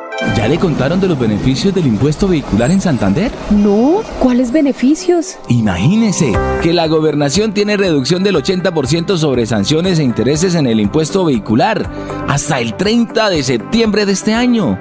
¿Y dónde puedo pagar? En la Casa del Libro Total en Bucaramanga, Barranca Bermeja y San Gil. O desde casa ingresando a www.uva.sin.com.co es la Santander. También en cualquier punto baloto, efecto y éxito. Aproveche y pague su deuda de impuesto vehicular. Después de casi 30 años, nos ponemos al día con la escarpa occidental. Llega el reto de la historia, la gran inversión dentro de la cual se destinarán casi 100 mil millones de pesos para construir pantallas ancladas, muros de contención y sistemas de drenaje en cinco barrios de Bucaramanga. En total, son cerca de 630 mil millones de pesos para comenzar a saldar las deudas históricas que nos dejó la corrupción. Conoce todas las obras en www.bucaramanga.gov.co. Alcaldía de Bucaramanga. Gobernar es hacer. Enrique Ordóñez Montañés está en Últimas Noticias de Radio Melodía, 1080 AM.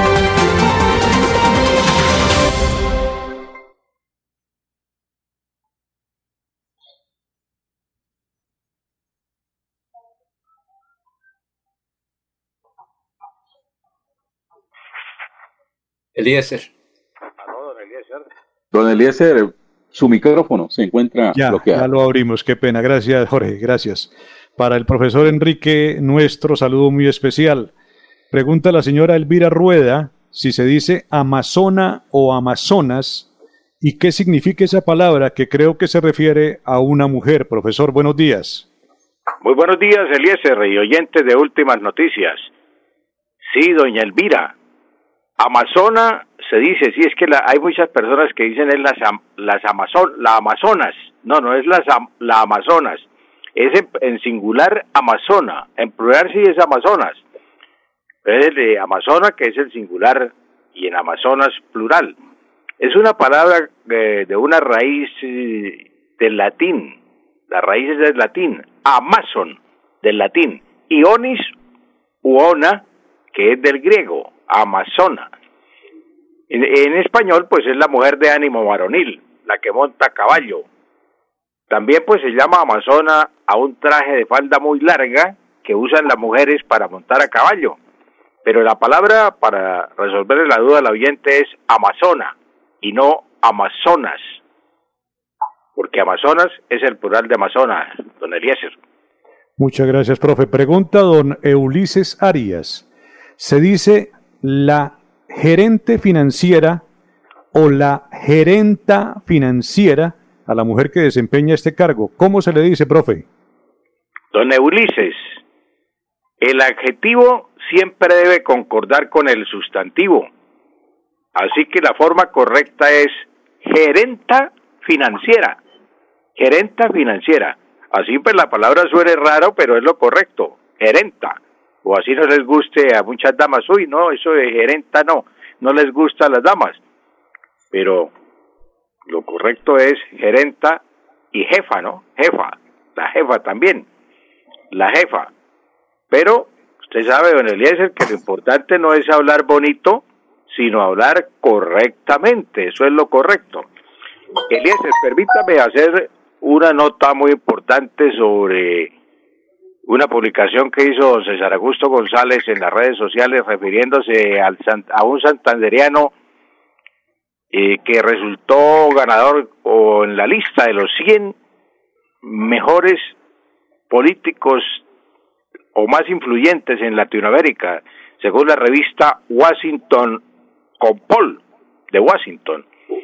Pues seleccionó a los a los 100 políticos profesionales más influyentes del hemisferio y entre ellos está Miguel Miguel Ángel Sánchez Vázquez, que es el actual secretario del Partido Liberal de Colombia y fue seleccionado por mm, por su por una comisión de expertos de la revista Compol de Washington.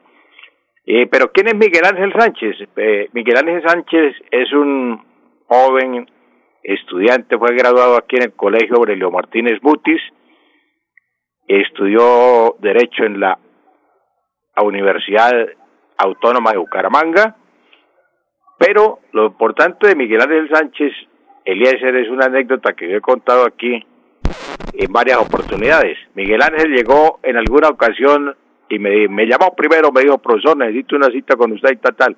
Luego llegó y me dijo, es que mi papá, mi papá me mandó a que hablara con usted y me preparara para un concurso de oratoria que va a haber en el Colegio de Santander. Y yo lo quiero ganar. Óigase lo que me dijo, yo lo quiero ganar, lo voy a ganar, me dijo, yo lo voy a ganar. Y entonces pues yo lo preparé. A Miguel Ángel, se preparó, le dije cómo tenía que hacer todos los detalles, duramos como ocho días en la preparación, se fue al Colegio de Santander y ganó el concurso de oratoria del Colegio de Santander. Eso fue por allá en el año 2000 y pico, 2001, 2003. Y pasó a la Universidad Autónoma de Bucaramanga y ahí empezó Miguel Ángel a surgir, a surgir, a surgir, ha viajado por todo el mundo, su pasaporte ya no le caben los sellos y actualmente, pues, desde el 2017 creo, es el secretario del Partido Liberal. Aquí empezó como jefe o director de las, de las juventudes, de las juventudes de Santander. Y mírenlo donde va Miguel Ángel. Muy interesante, una felicitación para él, para sus padres. Eh, con orgullo residen siempre en el barrio San Miguel de Bucaramanga. Eh, para su mm, señora madre, para su papá, nuestros, eh, nuestras felicitaciones por el triunfo de Miguel Ángel Sánchez Vázquez Eliezer. Perfecto, profesor. Muchísimas gracias. Muy amable por su presencia hoy en nuestro noticiero. Nos queda un minutico para compartir con Jorge, con el doctor Avellaneda y con Laurencio. A ver, Laurencio, ¿qué tenemos para el cierre? Eh, Eliezer, pues que hay normalidad en la red vial del departamento pese a la lluvia. Están las concesiones y los operadores viales ofreciendo movilidad en el territorio santanderiano pese a la, a la temporada de lluvias. Doctor Avellaneda.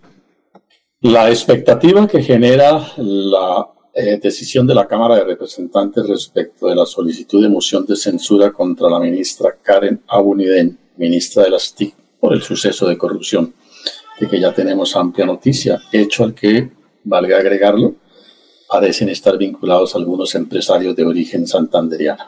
Jorge.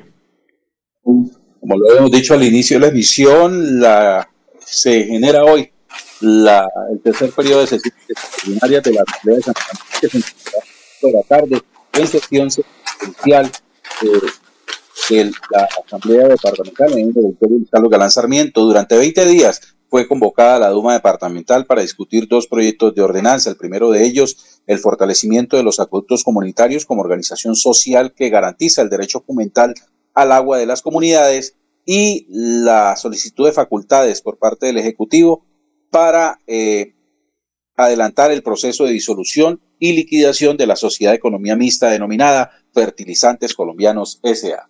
A ustedes, compañeros, muchas gracias. También a nuestros oyentes. Eh, esta noche Bucaramanga Huila. Esperamos una victoria para el equipo Atlético Bucaramanga y buen comportamiento de parte de las barras que se eh, cope eh, la capacidad que se ha permitido para esta noche para seguir, para acompañar en esta carrera victoriosa, digámoslo así, al equipo Atlético Bucaramanga. Muchas gracias y un buen día para todos.